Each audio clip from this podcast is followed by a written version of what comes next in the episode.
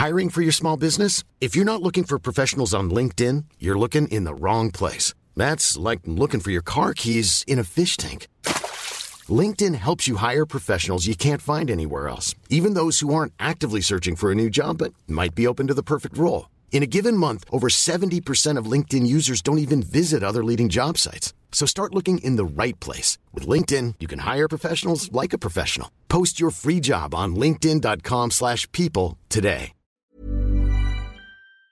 Euh, qui dit le titre de l'émission Ah, moi, je peux bien. Allez, en anglais Comment on dit à sa symphonie en anglais J'y ai pensé Ah, et je me disais, est-ce qu'on essaye de bricoler un titre avec euh, des extraits de comédie musicale américaine Ah, ouais, ce mais serait là, drôle. on aurait dû le faire bien Ouais. avant. Mais là, il aurait fallu demander euh, aux collègues de la jazz plutôt. Exactement. Leur dire, tiens, vous voulez pas euh, faire un titre à la manière Faites-nous un titre. Rendez-nous hommage.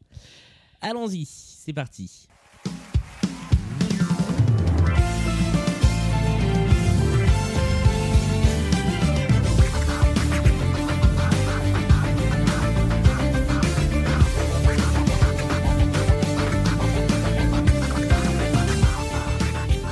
Bonsoir et bienvenue dans le podcast. Les rois du monde Easton, tu cherches le soleil au milieu de la nuit à la symphonie au requiem. J'avoue, je maudis tous les hommes. Nous ne sommes que des sans-papiers, des hommes et des femmes sans respect, ni foi ni loi. Je veux vivre mourir. Autant vivre en crever s'il faut mourir avant d'avoir aimé. C'est ce qu'il y a de plus beau. Aimer, c'est tellement faux. L'amour, tellement possible aussi. Oh l'amour, c'est beau. L'amour, c'est beau aussi. Bravo. Oh, bravo. Donc, vous avez compris, on a Jane Birkin en invité euh, spécial ce soir. Bonjour, c'est John Pekin. bonsoir, bonsoir, ça fait longtemps qu'on n'a pas Ça été. fait super mais longtemps. oui. C'est vrai. Comment ça va, Virginie? Bah, ça va très très bien. Parfait, un, un, un bel été Un bel été, bah en fait l'été a déjà très très bien commencé euh, grâce, à, grâce à un abonnement Disney Plus et à ce qui s'est passé le 3 juillet au soir. Donc euh, donc c'était un très bel été d'entrée de jeu pour moi. et dont nous allons amplement vous parler ce soir. Amélie, bonsoir, ça va? Bonsoir, et je pense que je vais parler. Non, ça va être insupportable. Compliqué. Mais oui, ça va, ça va très bien. L'été est très beau, l'été est très chaud. Donc euh, voilà, On dirait une chanson d'Eric Chardin. tout à fait. Euh, et toi, Julien Eh ben moi ça va très bien, je suis content d'être ici et content de parler à nouveau d'une comédie musicale française de ces 30 dernières années. Ou pas, T'as dit ou pas ou pas. Mais oui, parce que ce soir nous parlons d'un spectacle en anglais. Tout à fait. bah c'est c'est ce qu'on appelle euh, dans le langage télévisuel français, c'est c'est un peu, on serait dans, dans les- ces moments de parenthèse de type saga de l'été. C'est ça, c'est exactement ça. C'est c'est l'émission spéciale d'été un petit peu différente. C'est notre Fort Boyard à nous, car ce soir, nous parlons d'un spectacle, et je pense que ça va nous prendre un certain temps. Spectacle américain joué à Broadway depuis 2015 qui s'appelle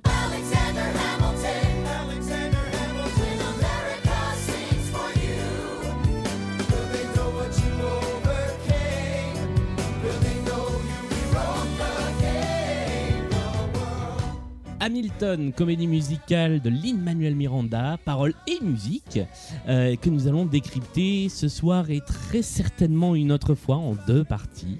Euh, et on va, eh on, va essayer en quelque sorte de vous donner une, grille de lecture, des clés pour comprendre ce spectacle. C'est ça, c'est-à-dire que euh, pour la petite histoire, donc Hamilton est, euh, est- est effectivement a commencé à être produit en 2015. En 2016, c'est déjà un carton monumental sur lequel on va revenir. On va pas faire l'histoire de ça. Mais euh, c'était un carton tellement spectaculaire que les places se revendaient au marché noir. Moi, j'étais allée à New York à l'été 2016. J'avais dit aux copains chez qui j'allais euh, Ah, j'aimerais bien aller voir Hamilton à Bordeaux. Il m'a dit bah, Écoute, si tu as 600 balles sur toi, fais-toi plaisir parce que c'est le prix de revente des places s'il y en a. Même avec 600 balles, t'es pas sûr. Il y avait une loterie qui était organisée pour que certains, certains fans puissent assister au concert. C'est incroyable. Bah ouais, parce qu'en fait, euh, on reviendra sur les tenants et les aboutissants de la création du spectacle euh, dans la tête de Lin-Manuel Miranda, mais je pense que pour lui, c'était un peu une aberration que ça, que, que ça prenne ces proportions-là. Enfin, il était très content, mais ça rendait ce spectacle inaccessible. Et euh, le dernier move que euh, proposé, t- très marketing par ailleurs, on va pas se mentir, mais pour essayer de rendre le spectacle plus facilement accessible, ça a été de, euh, diffuser la captation sur Disney+. Il a été rendu accessible le 3 juillet dernier et, euh, et là, ça a été le, gros Hamilton Rebirth et, donc, c'est, le retour de ce, très grand succès et tout le monde a pu le découvrir euh, aussi dans cette version-là, parce que beaucoup de gens ne le connaissaient que par la musique, qui était déjà, euh, c'était déjà fabuleux de le connaître que par la musique, mais maintenant on peut le voir.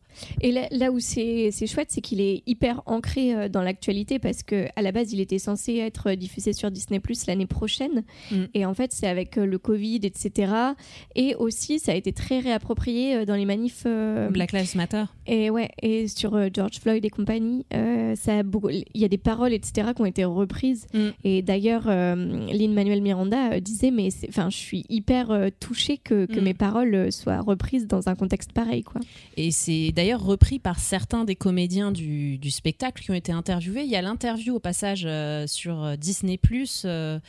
il y, a, il y a un petit, euh, y a un petit Documentaire. documentaire d'une vingtaine de minutes avec une, une historienne et euh, le, ca- le casting. Et certains des membres du casting, dont euh, Leslie Odom notamment, disaient, euh, enfin, en tant que noir américain, en tant que Ouais, en, tant- qu'Africain américain, c'est quelque chose d'important pour moi de, me voir représenter en fait. Et il y, a- quelque chose de très militant en fait dans cette pièce, non seulement par sa jeunesse, par Lin Manuel Miranda, mais aussi par l'interprétation qu'en ont fait les acteurs qui y ont joué et qui, euh, qui ont donné ce sens-là. Alors parce qu'il y a deux choses très importantes qu'on a, il y a trois choses très importantes qu'on n'a pas dites. Une qu'on va développer, Oui. c'est que c'est l'histoire donc d'un des pères fondateurs de l'Amérique, Mm.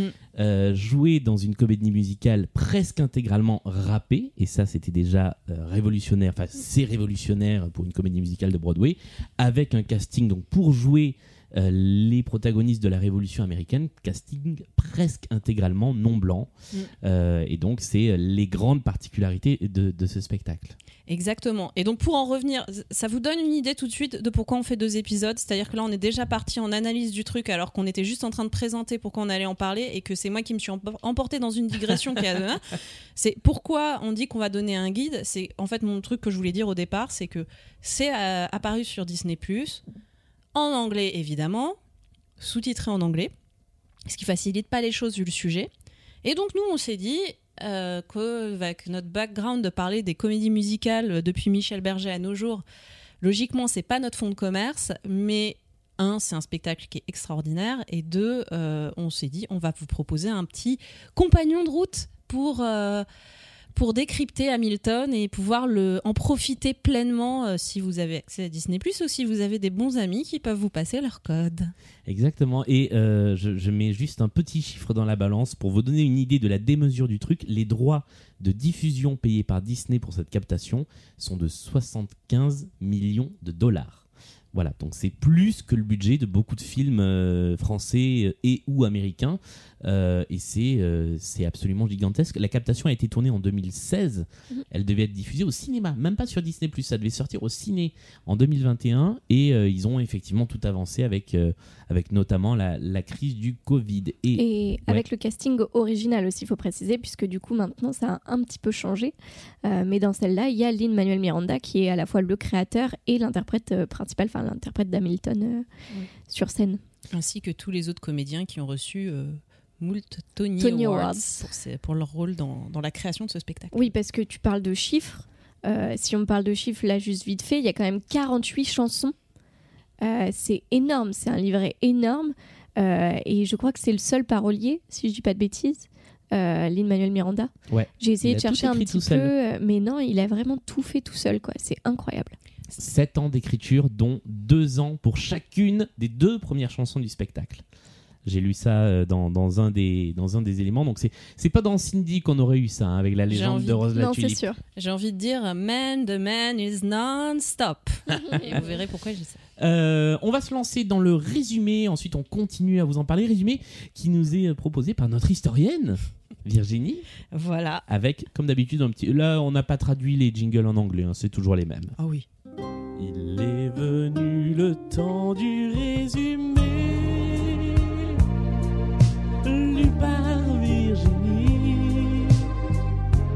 pour savoir de quoi on parle. Nous vous écoutons, professeur. C'est une histoire qui a pour lieu New York, la belle. J'arrête. Euh, donc Hamilton, c'est l'histoire du billet de 10 dollars. Alors Genèse, avant d'en venir au vif du sujet, un jour, alors qu'il s'apprêtait à prendre l'avion, Euh, le jeune Lin-Manuel Miranda, alors qu'il était un, artiste montant de Broadway, on le connaissait pour une pièce euh, qui portait sur des banlieusards new-yorkais qui s'appelle In the Heights. Euh, il s'est dit que plutôt qu'acheter un énième polar suédois ou un roman sirupeux voué à être adapté en téléfilm Hallmark, il allait porter son choix sur une biographie d'Alexander Hamilton, un des pères fondateurs des États-Unis. C'est-à-dire une des personnalités politiques majeures dans la construction du pays entre la fin du XVIIIe siècle et le début du XIXe siècle. Et là, je sens déjà que je vous ai, euh, que je vous ai un peu perdu et que vous êtes en train de vous endormir comme si vous étiez en cours de licence d'anglais. Euh, vous savez, ce cours qui commence à peu près autour de 14h, juste après la pause déj, et donc là, forcément, c'est l'heure de la sieste. Eh Ben, Miranda, il fonctionne pas comme ça. Pour lui, il s'est dit waouh, génial, super sujet, euh, ça m'intéresse. Il y voit une, oppor- une opportunité à ne pas laisser. Comme c'est l'été, vous me permettrez une certaine forme de feignantise. En plus, ça nous fait gagner du, temps sur- du temps sur le débrief, donc je vais citer Lin Manuel Miranda dans le texte. Hamilton raconte l'histoire d'un bâtard orphelin, fils d'une prostituée et d'un Écossais, abandonné à son sort dans un trou paumé de la Caraïbe, qui pourtant est devenu un héros et un intellectuel. C'est l'histoire d'un père fondateur sans père qui est allé loin en travaillant dur, en étant plus intelligent, en faisant preuve d'initiative. C'est aussi l'histoire d'un migrant qui fait le boulot. Je passe sur sa jeunesse, c'est passage un petit peu tunnel de la première chanson. L'histoire commence alors qu'Hamilton est arrivé sur le sol nord-américain, à New York. Car à New York, on peut se réinventer et devenir un homme nouveau. Il cherche à se faire un nom.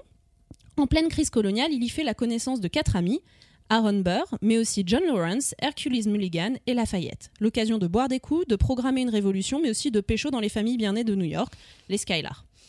Sur ces prémices, le spectacle propose de suivre en parallèle 1. La vie publique très ambitieuse de Hamilton, entre la Révolution américaine et la guerre d'indépendance aux côtés de Washington, dont il est l'aide de camp, ça c'est pour l'acte 1.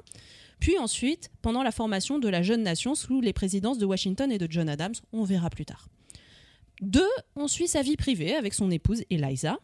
Et surtout, ce qui fait un fil rouge pendant tout le spectacle, on suit sa relation d'amitié-méfiance avec son futur assassin. Je spoil pas, c'est dit dès le début, Aaron Burr. Bref, l'histoire pose les yeux sur lui. À notre tour maintenant, à commencer pour aujourd'hui par l'acte 1. Eh, merci pour ce résumé. C'est- très clair, ça, clarifie plein de choses que je n'avais pas forcément comprises euh, dans ce spectacle intégralement anglophone. Euh, petit passage obligé, qu'est-ce que vous connaissiez du spectacle avant? Qu'est-ce que vous en pensez maintenant? Euh, Je propose qu'on termine par toi, Virginie. Euh, Amélie. Euh, alors évidemment, j'en avais entendu parler comme d'une comédie musicale incroyable, etc. Euh, en plus, je l'ai pas regardé dès les premiers jours euh, euh, quand c'est sorti sur Disney+. J'en avais entendu évidemment parler avant, mais là du coup avec, comme tu disais, le Rebirth, forcément voilà, l'arrivée sur Disney+, tout le monde en a parlé, tout le monde, mais alors pas que des gens qui écoutent des comédies musicales. C'est ça qui est beau aussi, c'est que vraiment ça, ça a transcendé tout le monde. J'avais peur parce que je me suis, je me suis dit peut-être que, enfin moi c'est souvent le cas, les trucs qui sont hyper encensés, voilà, je pense à Game of Thrones, dès que j'ai commencé, j'ai dit ah pas pour moi. Et en revanche, euh, là j'ai commencé et j'ai dit ah pour moi, parce que là vraiment euh, dès les premières, euh, dès les premières secondes, j'ai été euh, emballée par par l'univers, par par les, les raps, le hip-hop, par partout en fait. Et magnifique. Franchement, j'ai adoré. Et, et je crois que je vais écouter les albums pendant un petit moment. Ah ouais, ça y est, j'ai déjà commencé. Je pense que c'est parti pour être mon truc le plus écouté de l'année 2020. Devant Starmania. Mais oui. Mais oui. Pour l'instant, s'il n'y a rien qui sort, euh, si on n'a rien de nouveau à se mettre sous la dent sur Starmania d'ici la fin de l'année, ce sera Hamilton. Très hâte de l'atelier Hamilton. Euh, ouais, alors ça va pas être facile, ça pour le coup. Euh, donc je prends le relais. Euh, moi, j'en connaissais pas grand chose de ce spectacle, euh, si ce n'est que Virginie, tu m'en avais parlé. Exactement, je Euh, m'en suis souvenu euh, hier, je crois. Il y, y a plus d'un an de ça, euh, en parallèle d'une interview qu'on avait faite sur les chansons et l'histoire, sur ce que les chansons pouvaient nous apprendre sur l'histoire. Et c'était ta recommandation. C'était déjà voilà, un exemple de, euh, de, de- d'œuvre musicale qui transcrit très bien l'histoire. C'est Hamilton. Et c'est tout ce que j'en savais. Euh, je me suis renseigné un petit peu au moment où le spectacle, bah, on en a parlé aussi entre nous, est arrivé sur Disney+. J'y suis allé très très très méfiant parce que, un, c'est du Broadway, donc a priori, c'est pas trop mon genre, et je suis désolé. Euh, deux, c'est anglophone et rappé, donc je me suis dit, je ne vais rien piger. 3, c'est sous-titré en anglais pour l'instant. Les sous-titres français sont pas encore dispo euh, sur Disney+, ce qui a fait un petit peu de, de bruit au moment de la sortie. Euh, et puis voilà, et puis 4, effectivement, le- l'histoire, le, pitch est a priori pas méga vendeur. C'est ce que tu disais euh, tout à l'heure euh, au, début du résumé. Eh ben, j'ai eu une minute sceptique, deux minutes, et au bout de 2 minutes 30, je me suis dit, ok, ça va être un truc de dingue. Et j'ai trouvé que c'était tellement un truc de dingue que, euh, pour tout vous dire, j'ai eu du mal à regarder le spectacle en entier. Pas parce que j'ai pas aimé, mais parce qu'à chaque fois que je... Il, dure 2h40 quand même, le spectacle. hein, il faut, euh, faut être armé pour, euh, pour le lancer. Mais à chaque fois que je lançais le spectacle, j'avais envie de le revoir au début. Donc j'ai vu la première demi-heure, je pense, depuis le 3 juillet. Là, à l'heure qu'il est, on est le 3 août. Donc ça fait un mois qu'il est dispo. J'ai dû voir le début 40 fois et j'ai vu la fin une fois parce que je suis arrivé jusqu'au bout une seule fois. Euh, et voilà, j'ai adoré ce spectacle alors qu'a priori, il partait pas euh, pour me, pour me convaincre, mais on va détailler toutes les raisons qui font que c'est absolument grandiose, même si on comprend pas tout le texte. Et c'est ça que je trouve très très bien aussi. C'est vrai. Virginie, à ton tour, puisque c'est toi qui nous a recommandé. C'est moi qui suis allée en mode, euh, euh, voilà. ouais, en mode bulldozer. Non, mais on ferait bien Hamilton. Non, oui, d'accord, comédie musicale française. Et alors Euh, Alors Hamilton, effectivement, moi j'en ai entendu parler. Alors il y a deux choses. Euh, un, j'aime bien Broadway. Donc euh, quand on me dit qu'il y a une comédie musicale qui est en train de révolutionner un peu le genre, euh, qui commence à cartonner, forcément ça m'intéresse. Et en plus, elle porte sur Alexander Hamilton. Alors moi, je fais partie des peut-être euh, 4% de gens dans ce pays pour qui c'est du porno à ce stade. Quoi. C'est, euh, voilà. Euh, quand je quand je détaille pas les comédies musicales en faisant plein d'erreurs euh, d'analyse ou factuelles, etc., je suis prof d'histoire et par ailleurs je suis euh, enseignante chercheuse et je travaille sur l'histoire de la jeune Amérique. Alors mon terrain c'est plutôt le XVIIe siècle, à vrai dire, je suis pas spécialiste de la fin du XVIIIe. Par contre, je l'ai pas mal enseigné cette période-là, donc je la connais quand même malgré tout un peu bien. Et, euh, et, et donc forcément ça me parle un petit peu et, euh, et c'est fascinant de voir euh, comment les Américains sont capables de mettre en scène leur propre histoire et, avoir une fascination très sincère. C'est pas propre aux États-Unis, hein, vous allez me dire, les comédies musicales françaises le font très bien aussi, hein, enfin le font aussi. Euh, 1789, euh, des bisous pour ceux qui sont fans, je sais que vous êtes nombreux. Euh, Le roi soleil. Le roi soleil, etc. C'est quelque chose. Attends, et voilà, l'histoire, l'histoire jusqu'à sa genèse, exactement. Euh, non, non, mais euh, l'histoire est un, est un très bon euh, fonds de commerce pour, euh, pour raconter des histoires du- de base. Mais euh, effectivement, si l'histoire est un bon fonds de commerce pour raconter des histoires, celle du premier ministre du budget américain, j'aurais pas, pas parié dessus et peu de gens auraient parié dessus. Et donc c'est vrai que c'est assez fascinant de voir comment, euh, comment ça a été mobilisé. Moi, je l'ai connu d'abord euh, par la musique uniquement, ce que je disais tout à l'heure. Donc euh, j'étais déjà extrêmement fan. Je pense que j'avais mis une alarme de type plus que trois dodos avant Hamilton sur Disney Plus et des trucs comme ça. J'ai été transportée par la mise en scène. J'ai trouvé ça génial. On reviendra dessus.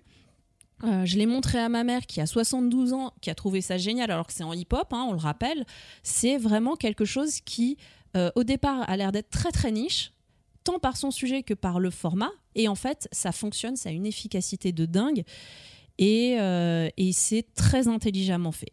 Et, pour conclure sur la partie historienne, je voudrais juste citer une des spécialistes de, cette période-là, en fait, qui, juste avant de commencer à faire un, un euh, Hamil film sur Twitter, c'est-à-dire euh, visionnage de Hamilton en même temps que, euh, que d'autres gens et puis en tweetant dessus, euh, elle a fait un. Oui, c'était comment? C'était les apéros Netflix ou je sais plus comment c'était. Ah oui, il y avait ce truc, il y avait eu ce truc là, ouais. Bref, Ils ont fait ça pour Hamilton avec des historiens américains. Et euh, donc, cette historienne, John Freeman, a juste dit quand vous regarderez, essayez de, euh, de voir comment ces gens qui vont être mis en scène ressemblent ou ne ressemblent pas à ces, euh, à ces figures de l'histoire euh, qui sont euh, complètement totémisées et, et qu'on a tendance à idolâtrer. Et comment elles ont l'air ou n'ont pas l'air d'être des gens normaux. Et rien que ça, rien qu'essayer de, de mesurer ces choses-là, c'est ce qui permet de voir à quel point le spectacle est brillamment écrit, en fait. De, de voir, est-ce que c'est des gens normaux Est-ce que c'est des, est-ce que c'est des demi-dieux pères fondateurs Et ça permet de réfléchir en soi sur l'histoire, même si on n'a pas envie de le faire, même si on regarde pas un spectacle pour ça et juste pour se divertir. Même ça, on arrive à, à quand même le, le faire venir en nous. Et pour moi, ça, c'est, le coup de magie de ce spectacle en tant qu'historienne. Et par ailleurs, c'est trop cool. Voilà. Là- non, mais là, là où c'est très fort, et mais c'est que même inconsciemment, et même en comprenant pas tout, je, le- je pense que je vais beaucoup le répéter parce qu'il y a 80% des chansons où j'ai compris la moitié des paroles. Quoi. Euh, même en n'ayant pas tout, eh ben, les messages sur l'histoire et sur le fait que finalement, avant tout, l'histoire est faite par des hommes et des femmes. Euh, bah, tout ça, ça passe quoi. Et je trouve Mhm. que c'est euh, une des choses les plus fortes de, euh, de ce spectacle. Effectivement, l'idée c'est euh, de voir comment en fait euh, utiliser un sujet historique, ça permet de raconter une histoire et ça permet d'interpréter, de proposer un dialogue avec l'histoire. Et euh, en fait, ça, ça peut nous intéresser aussi en cet été euh, 2020 parce que euh, le rapport qu'on a avec notre passé, euh, c'est quelque chose qui est quand même pas mal dans les débats actuels. Et, euh, et- effectivement, regarder ce spectacle est une façon intéressante d'être d'accord ou pas d'accord avec ce qu'ils font, mais, c'est intéressant. Et par ailleurs, c'est vraiment très divertissant. Et quand on connaît rien à cette période, alors là encore, on va vous guider à travers tout ça, mais quand on connaît rien à cette période, c'est vrai qu'il y a plein de références, des fois très très minutieuses. Mais il n'y a pas besoin forcément de les avoir pour profiter de l'hi- de l'histoire qui est racontée, parce que en fait, c'est c'est une histoire qui est racontée de manière assez limpide, en fait, je trouve. Et c'est un énorme kiff. Est-ce que vous savez quelle heure il est? 20h36. Mais non, c'est l'heure de la fiche technique. C'est l'heure de la fiche technique. Oui, la fiche technique.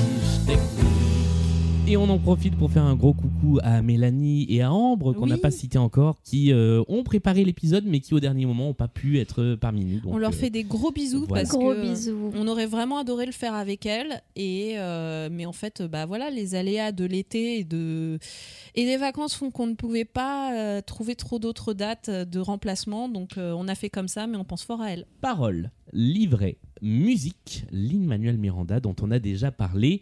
Euh, lauréat, rien que pour ça, de euh, deux Tony Awards pour euh, le meilleur livret et la meilleure musique. Il a gagné un prix Pulitzer aussi d'ailleurs. C'est vrai, il a aussi eu le Euh, Pulitzer. Un prix Pulitzer des historiens. Ouais. Ce qui est marrant parce qu'en général ça récompense plutôt des Le journalisme. des- euh, le journalisme des- et, et puis des, des travaux sur l'histoire donc euh, ça, ça dit quelque chose sur euh, Mm. sur la façon dont il relate euh, à l'histoire euh, de son pays. Complètement. Les arrangements, les orchestrations sont de Alex Lacamoire, qui a gagné un Tony Award pour ça. La direction musicale est de Thomas Cale, qui a gagné un Tony Award pour ça. Les lumières sont de Howell Binkley, qui a gagné un, Un Tony award pour, pour ça. Les costumes sont de Paul Tazewell, qui a gagné, Gagné un Tony Award pour ça.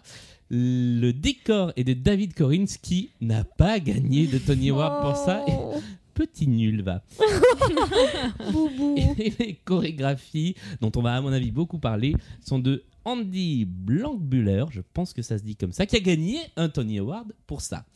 Et ça, c'est rien que pour l'équipe technique. Si on se tourne du côté du cast, qu'est-ce qu'on a dans... Alors, en précisant, dans la version captée sur Disney ⁇ c'est-à-dire le cast original. Celle qui- de Broadway. Ouais, cast original, euh, ce qu'il faut avoir en tête, c'est qu'il y a eu quand même. euh, quand on dit cast original, il y a, il y a- il y a trois étapes en fait. Euh, ou deux, on va dire. Il y a, euh, parce qu'il y a eu un workshop d'abord qui a été Mm. fait avec un autre casting qui n'est qui, qui est pas forcément resté le même. Et ensuite, il y a eu le spectacle off-Broadway puis à Broadway. Ça a même beaucoup changé hein, entre le workshop et le, et le off-Broadway. Et voilà, et en fait là, le casting dont on va parler, c'est le casting Broadway, pas le casting off Broadway. En fait, c'est d'une certaine manière le troisième casting, mais euh, mais euh, il y, y a certains éléments qui sont restés les mêmes de toute façon depuis le début. Euh, Il y a certains membres du il y a un membre du casting qui n'intervient qu'à partir du cast Broadway lui-même, et c'est un membre important. donc, Ah euh, oui. Tout à fait. Euh, petite, petite parenthèse d'ailleurs sur le off-Broadway et le Broadway. Euh, moi, c'est un truc qui m'a toujours euh, euh, fasciné, là pour le coup, assez fasciné les codes de Broadway. Et je vous renvoie, j'en profite pour vous renvoyer à un autre podcast qui s'appelle All That Jazz, qui a fait deux épisodes sur Hamilton qui sont très très intéressants si vous voulez creuser le côté Broadway de la chose et qui fait tout un tas d'épisodes bah, sur plein de comédies musicales de Broadway. Euh, Off-Broadway, c'est les petits théâtres qui ne sont pas sur Broadway et qui sont pour la plupart du temps des théâtres de moins de 500 places. Donc ça a commencé tout petit. Mais c'est pas resté longtemps, hein, parce Mais que février, février ouais. 2015 off Broadway et août 2015 il passe à, à Broadway. hein, donc euh, c'est c'est quand même assez euh, record quand même. T'imagines la gifle que tu te prends quand, tu, quand au printemps 2015, tu dis Oh, tiens, il y a ce petit spectacle, je vais lui donner sa chance. Et tu tombes ah là-dessus, ouais. quoi. Donc, le casting, allons-y. Donc pour Alexander Hamilton, Lin-Manuel Miranda, nous l'avons dit, Qui pas gagné de Tony Award pour ça C'est bon, il en avait déjà eu combien au, au moins deux. Ouais, Plus, 14, Ah. euh, plus celui de la meilleure comédie musicale. c'est ça. Mais on lui donne quand même un Tony de cœur parce qu'il est déjà formidable. Mais on va pas le dire pour chacun parce qu'ils le sont un peu tous. C'est vrai. Ensuite, nous avons Elisabeth Skyler, Philippe Asso. Euh, qui n'a pas gagné de Tony Award pour ce rôle-là. triste. Ouais. Nous avons ensuite Aaron Burr, donc Leslie Odom Jr. Qui a a gagné. gagné un, un Tony Award Face à ça. Lin-Manuel Miranda.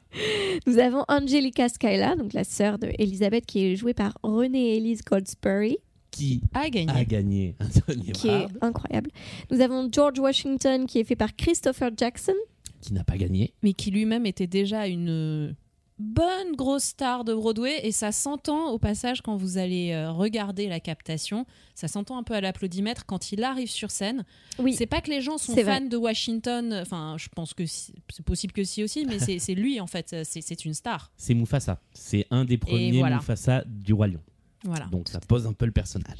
nous avons un double rôle, Marquis de Lafayette et Thomas Jefferson dans l'acte 2, c'est David Diggs, qui est incroyable, qui est mon nouveau crush. Et qui a gagné Award. Award. Pour le fait d'être mon crush ou, juste parce- Mais pour son Il y a une interprétation? catégorie Ah, Tony Award euh, crush d'Amélie. Ensuite, nous avons Hercules Mulligan ou James Madison dans l'acte 2. Euh, et c'est alors Okieret Onaodowan. Ouais, je sais, je- je sais plus. O- Oki- Okirete Okir- Okiriete. Oh, je sais plus comment c'est prononcé. Ouais, non. Mais voilà, J'avais j'avais essayé de mémoriser la prononciation en regardant le petit docu sur euh, Disney+, j'ai oublié. désolé si on- nous avons n'a écorché Pas son nom. été nommé au Tony Award. Je suis désolé. Triste. Ensuite, nous avons John Lawrence ou Philip Hamilton sur, euh, sur la suite, donc le fils Hamilton, Anthony Ramos. Qui n'a pas été nommé au Tony Award. Nous avons ensuite Peggy Skyler, donc la troisième sœur. Et ensuite, acte 2, Maria Reynolds, c'est Jasmine Cephas Jones. Qui n'a pas été nommé au Tony Awards. Et nous avons le roi George III, qui est Jonathan Groff. Oh qui my a god. été nommé et qui n'a pas eu le prix au Tony Awards. Ah, je croyais qu'il euh, l'avait lui- eu. Ouais, mais qui a lui aussi un gros gros succès d'applaudimètres et ça Ouais. s'entend Ah vachement ouais, ouais. à chacune de ses interventions sur scène. Il avait une petite notoriété euh, télévisuelle déjà. Enfin, pas que télévisuelle en fait. Il a été déjà connu sur, euh, pour des spectacles Broadway, mais euh, pour, euh, pour nous autres pauvres airs qui ne connaissons pas trop Broadway, si vous regardez Glee, c'est lui qui joue, euh, qui joue Jesse euh, dans la première saison de Glee. Et si vous êtes vraiment, si vous avez aussi un abonnement Netflix en plus de Disney Plus et que vous dépensez beaucoup trop de fric comme ça, C'est lui qui joue Macron. c'est lui qui joue Macron dans Mindhunter. voilà. Donc, euh, donc c'est c'est quelqu'un qu'on connaît par ailleurs. Et David Diggs, je crois qu'il joue aussi dans une série Netflix, je sais laquelle. je- Il a joué dans The Get Down. et je et voilà, c'est Snowpiercer en fait, c'était ça que je cherchais. Snowpiercer qui vient d'être lancé sur Netflix. Mais euh, sinon, oui, il a peut-être joué dans dans d'autres choses, mais en fait, c'était à ça que je pensais. Il est dans Snowpiercer en ce moment, euh, voilà. Et Jonathan Groff, ça je ne savais pas, c'est lui qui est la voix de Christophe dans La Reine des Neiges ah oui, en bien anglais. sûr, j'allais oublier de ça, c'est vrai. I didn't know that. Ah oui, oui. Oui. C'est un peu. euh, Enfin, son personnage, c'est un peu le, le Yamin Dib de. de, de nous, quoi. Vous voyez, c'est à ça qu'on va servir en fait par la lecture. On va faire des parallèles franco-américains. Mais vraiment, je trouve que ces, ces interventions sont vraiment un peu, euh, un peu similaires, dans le sens un peu grotesque, un peu, un peu du lol, quoi. Ah oui, il a un rôle très bouffon qui est servi aussi par le rôle qu'il joue parce qu'en fait, il joue Bien le roi sûr. George. Forcément, en plus, euh, dans le contexte de la Révolution américaine, il y a les pamphlets pour ridiculiser le roi George et en plus, il y a la question de c'est le roi fou. Voilà, donc euh, ça, ça lui donne doublement Ouais. de quoi euh, pouvoir être le bouffon et c'est vrai qu'il c'est a un petit génial. côté euh, Yamin. On va revenir Pardon. sur tout ça. Euh, ce qu'on va essayer de faire, c'est que, comme d'habitude, on va aller chronologiquement dans le spectacle, comme on fait toujours, mais avec des gros arrêts thématiques pour euh, bah, parler de différents aspects du spectacle, parce que vous allez voir que la particularité, c'est que musicalement, euh, bah, il y a beaucoup de thèmes qui reviennent, donc Ouais. on va peut-être pas tout passer en revue, mais on va aller dans le sens chronologique du spectacle, en commençant par l'acte 1. Voilà le moment de l'acte 1. On va parler de l'acte 1. Et là, en général, ce que je dis à ce moment-là, c'est ça commence comme tous les autres spectacles par une ouverture instrumentale. Comme c'est pas un spectacle comme tous les autres spectacles, il n'y a pas d'ouverture instrumentale et ça commence comme ça. How does a bastard, orphan, son of a whore and a Scotsman, dropped in the middle of a forgotten spot in the Caribbean by providence, impoverished and squalor, grow up to be a hero and a scholar? The ten dollar founding father without a father got a lot farther by working a lot harder, by being a lot smarter, by being a self starter by 14. They placed him in charge of a trading charter. Alors voilà, Ça va être dur de pas écouter toutes les chansons. Ouais, ça va être compliqué.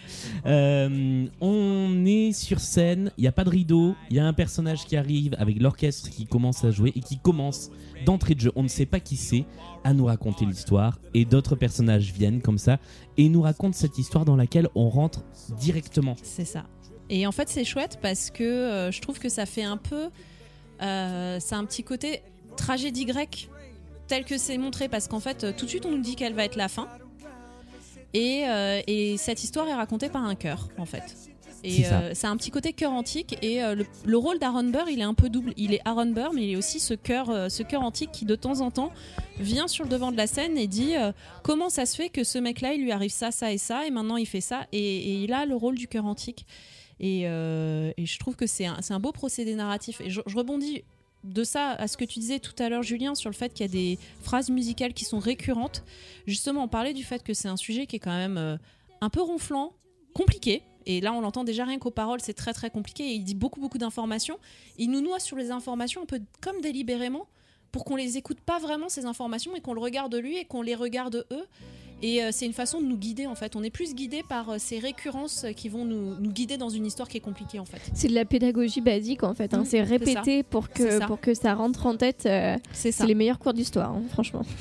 Et, et- et là où c'est très fort, c'est que je pense que vous enlevez les paroles et que quand même la musique. D'ailleurs, euh, il y a quelque chose d'assez exceptionnel, c'est que sur toutes les plateformes, il y a un deuxième album qui existe et qui s'appelle The Hamilton. Instrumental, je l'ai écouté aussi. Ça vous raconte quand même une histoire. C'est ça qui est, assez ça. fantastique. Et, euh, et effectivement, voilà, le débit de parole, il se ralentit juste au, au moment où on a vraiment besoin d'écouter. Et là, typiquement, dans cette chanson, ça se ralentit au moment où on a les, le reste du casting qui vient dire euh, Me, euh, I loved him, me, I'm the damn fool who shot him. Et, euh, et ça, c'est une belle façon de faire de la narration un peu. Euh, un peu simple. Donc justement, si vous le regardez et que vous bitez rien à l'anglais ni à l'histoire américaine, faut pas vous accrocher trop aux détails en fait. Ouais. Voilà.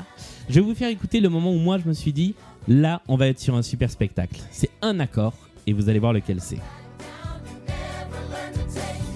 Attention, ça va être.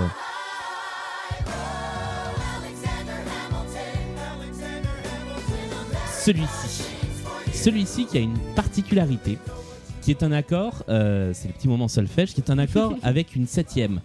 Donc c'est un accord de sol 7 avec une note en plus et en fait qui donne au truc une vraie ambiance d'intrigue. C'est-à-dire que à ce moment-là, on est on est presque sur une musique, c'est des choses qui peuvent être utilisées dans les films d'espionnage, dans les films on sent qu'il va se passer quelque chose, qu'il va y avoir une action et on n'est pas sur la musique classique d'une chanson pop Mm. où l'accord aurait été l'accord normal aurait été de faire un sol mineur puisque le premier accord c'est un si bémol je crois donc l'accord descendant naturel ça aurait été un sol mineur si je dis pas de bêtises je fais ça de tête et là on a un accord différent qui est légèrement modulé et je trouve ça absolument euh, absolument génial et c'est là que je me suis dit ok ça va pas être une comédie musicale pop comme toutes les autres Ouais, c'est qu'il le raconte. Mais en plus, ça va avec le how does du début. C'est comment ça se fait que. Alors, au, au niveau du décryptage, un petit peu qui est, qui est intéressant, c'est. euh, voilà, c'est aussi intéressant sur la façon dont euh, Lin-Manuel Miranda a entrepris de raconter son histoire. On reviendra là-dessus, mais euh, en fait, il, euh, il le présente comme le fils, euh, comme, un, migrant, fils du fils d'une pute qui, est, morte peu de temps après, un orphelin, etc., etc. Et c'est assez chouette parce que c'est alors je vous renvoie pour toute la partie histoire, ceci dit, au podcast, très bon podcast Parole d'histoire, qui est tenu par André Loès, qui est un, qui est un prof d'histoire, notamment de prépa, je crois, et qui, euh, qui, qui a un très super podcast sur l'histoire d'une manière générale, et donc avait fait un numéro sur Hamilton euh, en 2016, et euh, en fait, qui, qui revenait sur aussi la jeunesse du, de, de ce qu'avait trouvé Manu- euh, Miranda dans, la biographie qu'il a achetée, parce qu'en fait, il a acheté cette biographie de, Hamilton, euh, une biographie tout ce qu'il y a de plus euh, conventionnel. Et pour lui, il y a vu l'histoire de son père un petit peu, parce que son père, c'était un, migrant portoricain euh, qui s'est échiné au travail, etc. Et en fait, il s'est dit, mais Hamilton, c'est la même histoire, en fait. Et donc, en fait, il, construit Hamilton de la même manière. C'est un peu tiré par les cheveux, mais en même temps, c'est assez touchant, parce qu'en fait, il va essayer de construire son personnage comme ça. Et, euh, et, et donc, euh, ça, ça rend, le personnage identifiable. Plutôt qu'en faire un, un, un ministre du budget, c'est un migrant, c'est un migrant qui a réussi. Et, et du coup, en fait, le, le fils d'un Irlandais, enfin d'un Écossais et, euh, et, et d'une pute née dans les Caraïbes, c'est du coup, il y a un lien de famille avec Cindy ou pas du tout? Mais oui, Parce que c'est le même schéma. Je suis désolé, C'est la même chose. c'est le demi-frère de Cindy. Lame, euh, si tu peux venir nous faire un commentaire là-dessus, c'est Elle a dit que. No prob. Elle a dit no prob, elle voulait plus en entendre parler, Ouais. c'est vrai. Euh, des bisous à Lame, mais effectivement, c'est le demi-frère de Cindy. Et, euh, et par ailleurs, oui, c'est quelqu'un qui est dans l'empire, dans l'empire britannique à cette époque, tout simplement. Mais euh, Miranda en fait, euh, en fait un migrant portoricain, ce qui est assez, ce qui est assez chouette. Deux petites choses sur cette chanson. La, la première, c'est que donc ça nous introduit, comme tu disais, effectivement, ce, ce chœur à l'ancienne, euh, avec effectivement euh, à la fois le personnage d'Aaron Burr et les choristes, parce qu'il y a beaucoup de chants chorales Mm. euh, qui jouent un peu ce rôle-là. Et en même temps, ça fait écho. Et là, je me réfère encore une fois à, à l'épisode de All That Jazz qui, qui résume très bien ça, euh, à beaucoup de comédies musicales de Broadway qui ont pris le parti de raconter l'histoire, l'histoire à travers les yeux du principal antagoniste. Euh, et même si finalement euh, Burr c'est pas forcément l'antagoniste évident de tout le spectacle, euh, il y a ce côté-là qui euh, ramène au côté Broadway du, du truc.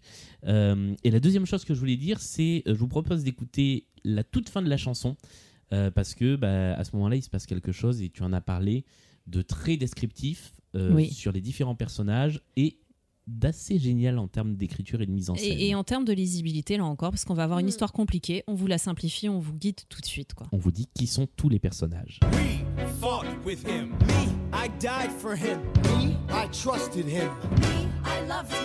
Me,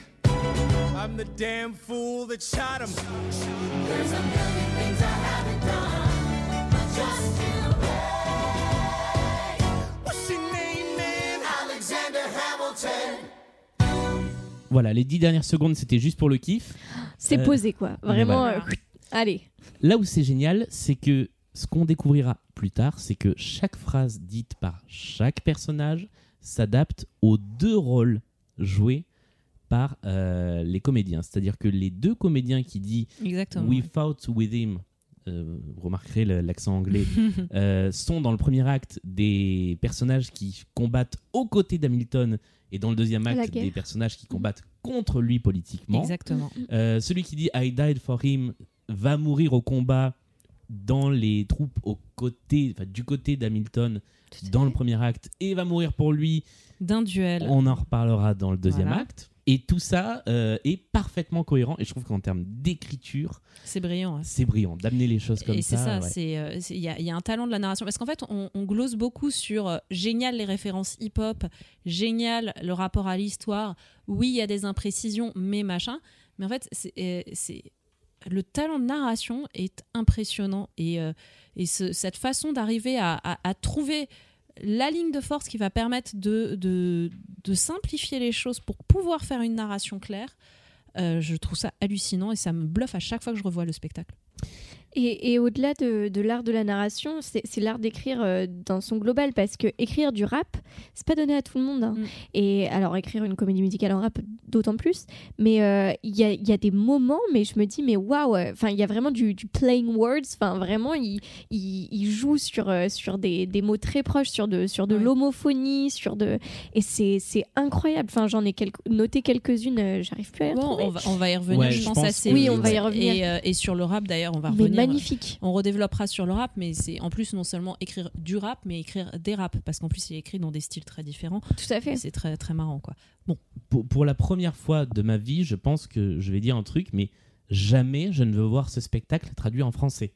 Ouais. Je veux le voir surtitré, sous-titré, comme vous voulez, mais c'est intraduisible parce que le Mm. flow va avec la musique et que il y, a des il y a des tentatives de traduction sur YouTube qui sont pas trop mauvaises, mais on n'atteindra jamais ce niveau-là de précision dans l'écriture et dans la musique euh, qui, euh, qui fait toute la force de ce truc-là. Euh, J'apporte une autre précision. Là, ce qu'on entend, c'est la version studio. Dites-vous que sur scène, tout s'enchaîne à une vitesse Ouais. grand V, c'est-à-dire que la chanson qu'on vient d'entendre se termine et la chanson suivante commence sous les applaudissements dans les 3 secondes qui suivent. Et donc c'est la, la suite. On va, on va du coup en profiter pour développer un peu plus sur la distribution masculine, puisqu'on en a parlé euh, là, et, euh, et je pense que les prochaines euh, chansons vont nous permettre de revenir un peu là-dessus. Ok.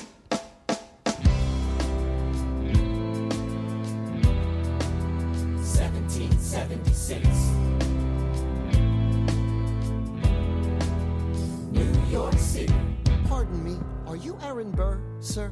That depends. Who's asking? Oh, well, sure. Sir, I'm Alexander Hamilton. I'm at your service, sir. I have been looking for you. I'm getting nervous. Sir, I heard your name. Alors il y a un truc que je voudrais dire tout de suite, c'est j'adore la voix de Lin Manuel Miranda.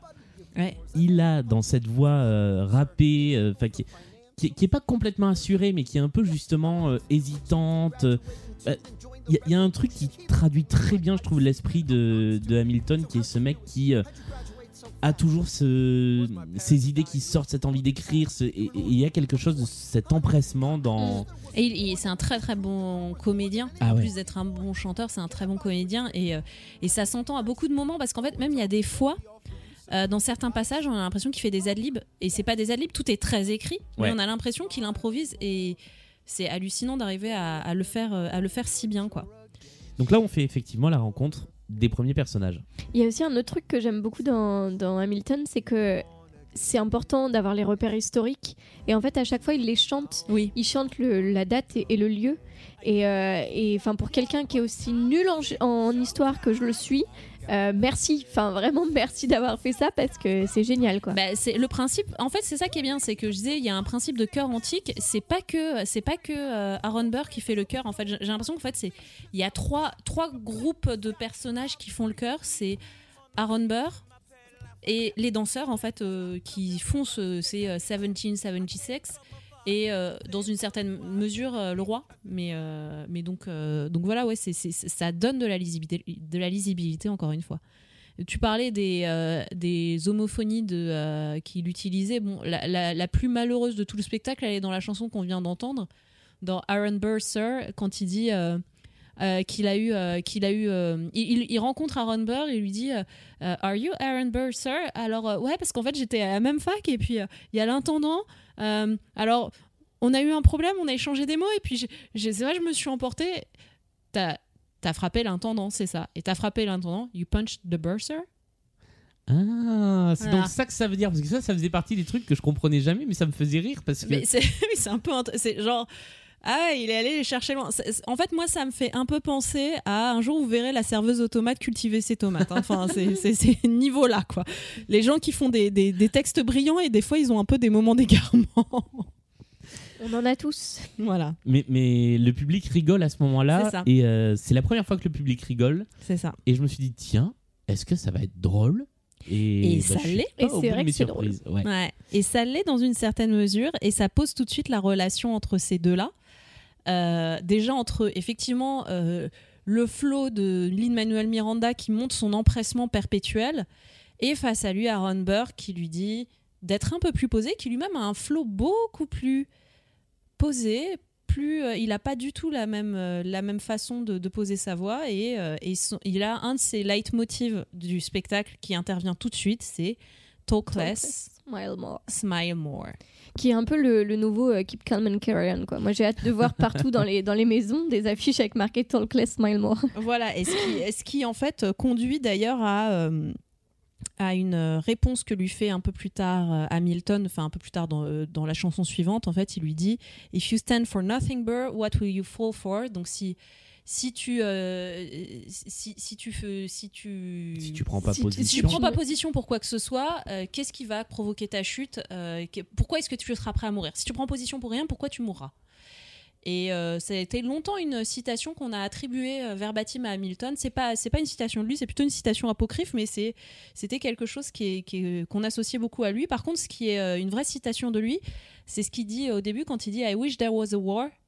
Euh, c'est quelque chose qui est tiré de sa correspondance en fait de sa la première lettre connue de Hamilton. Alors je le tire pas de ma tête, hein, c'est euh, c'est des analyses qui ont été faites par Joanne Freeman donc euh, sur son sur son compte Twitter où elle explique effectivement que quand il était encore adolescent, il avait mis ça dans une de ses lettres et et, et ça montre en fait que pour Hamilton, la guerre, c'était un moyen de quitter la Caraïbe et de gravir les échelons très vite. Donc en fait, il réutilise cette citation pour dire voilà, Ouais, c'est un personnage très ambitieux dès le début quoi. Ce qui, ce qui est, ce qui est intéressant, c'est justement cette euh, différence qu'on voit très rapidement entre l'ambition de Hamilton et le côté plus, euh, pas pragmatique, mais opportuniste de Burr qui dit Fais pas savoir aux gens ce que tu penses vraiment, Voilà. parce que ça se retournera contre toi. Mm. Alors que lui attend qu'une chose, enfin Hamilton attend qu'une chose, c'est que tout le monde sache ce qu'il pense. Ouais.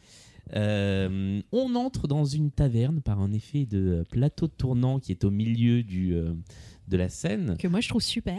Mais Qui est- bien aussi. Qui est super, ouais. Ouais. J'ai, j'ai adoré ce petit. Il est utilisé plusieurs fois dans la, dans la scéno et il est vraiment. Et, et ce qui est Nickel. intéressant, c'est que euh, c'est c'est quand même un truc qui est surprenant. C'est en fait quand on regarde les comédies musicales françaises, on a l'habitude de ces spectacles qui sont tournés au Palais des Sports, au Palais des Congrès, etc., avec des, des, des, des, des scènes qui sont monumentales.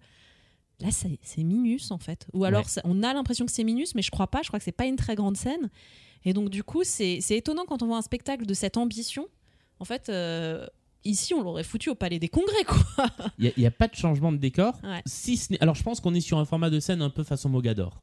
Oui, voilà, c'est ça. C'est plus une taille Mogador. Mais euh, ouais. théâtre quand même. Euh, Il n'y a pas de changement de décor, sauf un truc dont je vous parlerai peut-être en début d'acte 2.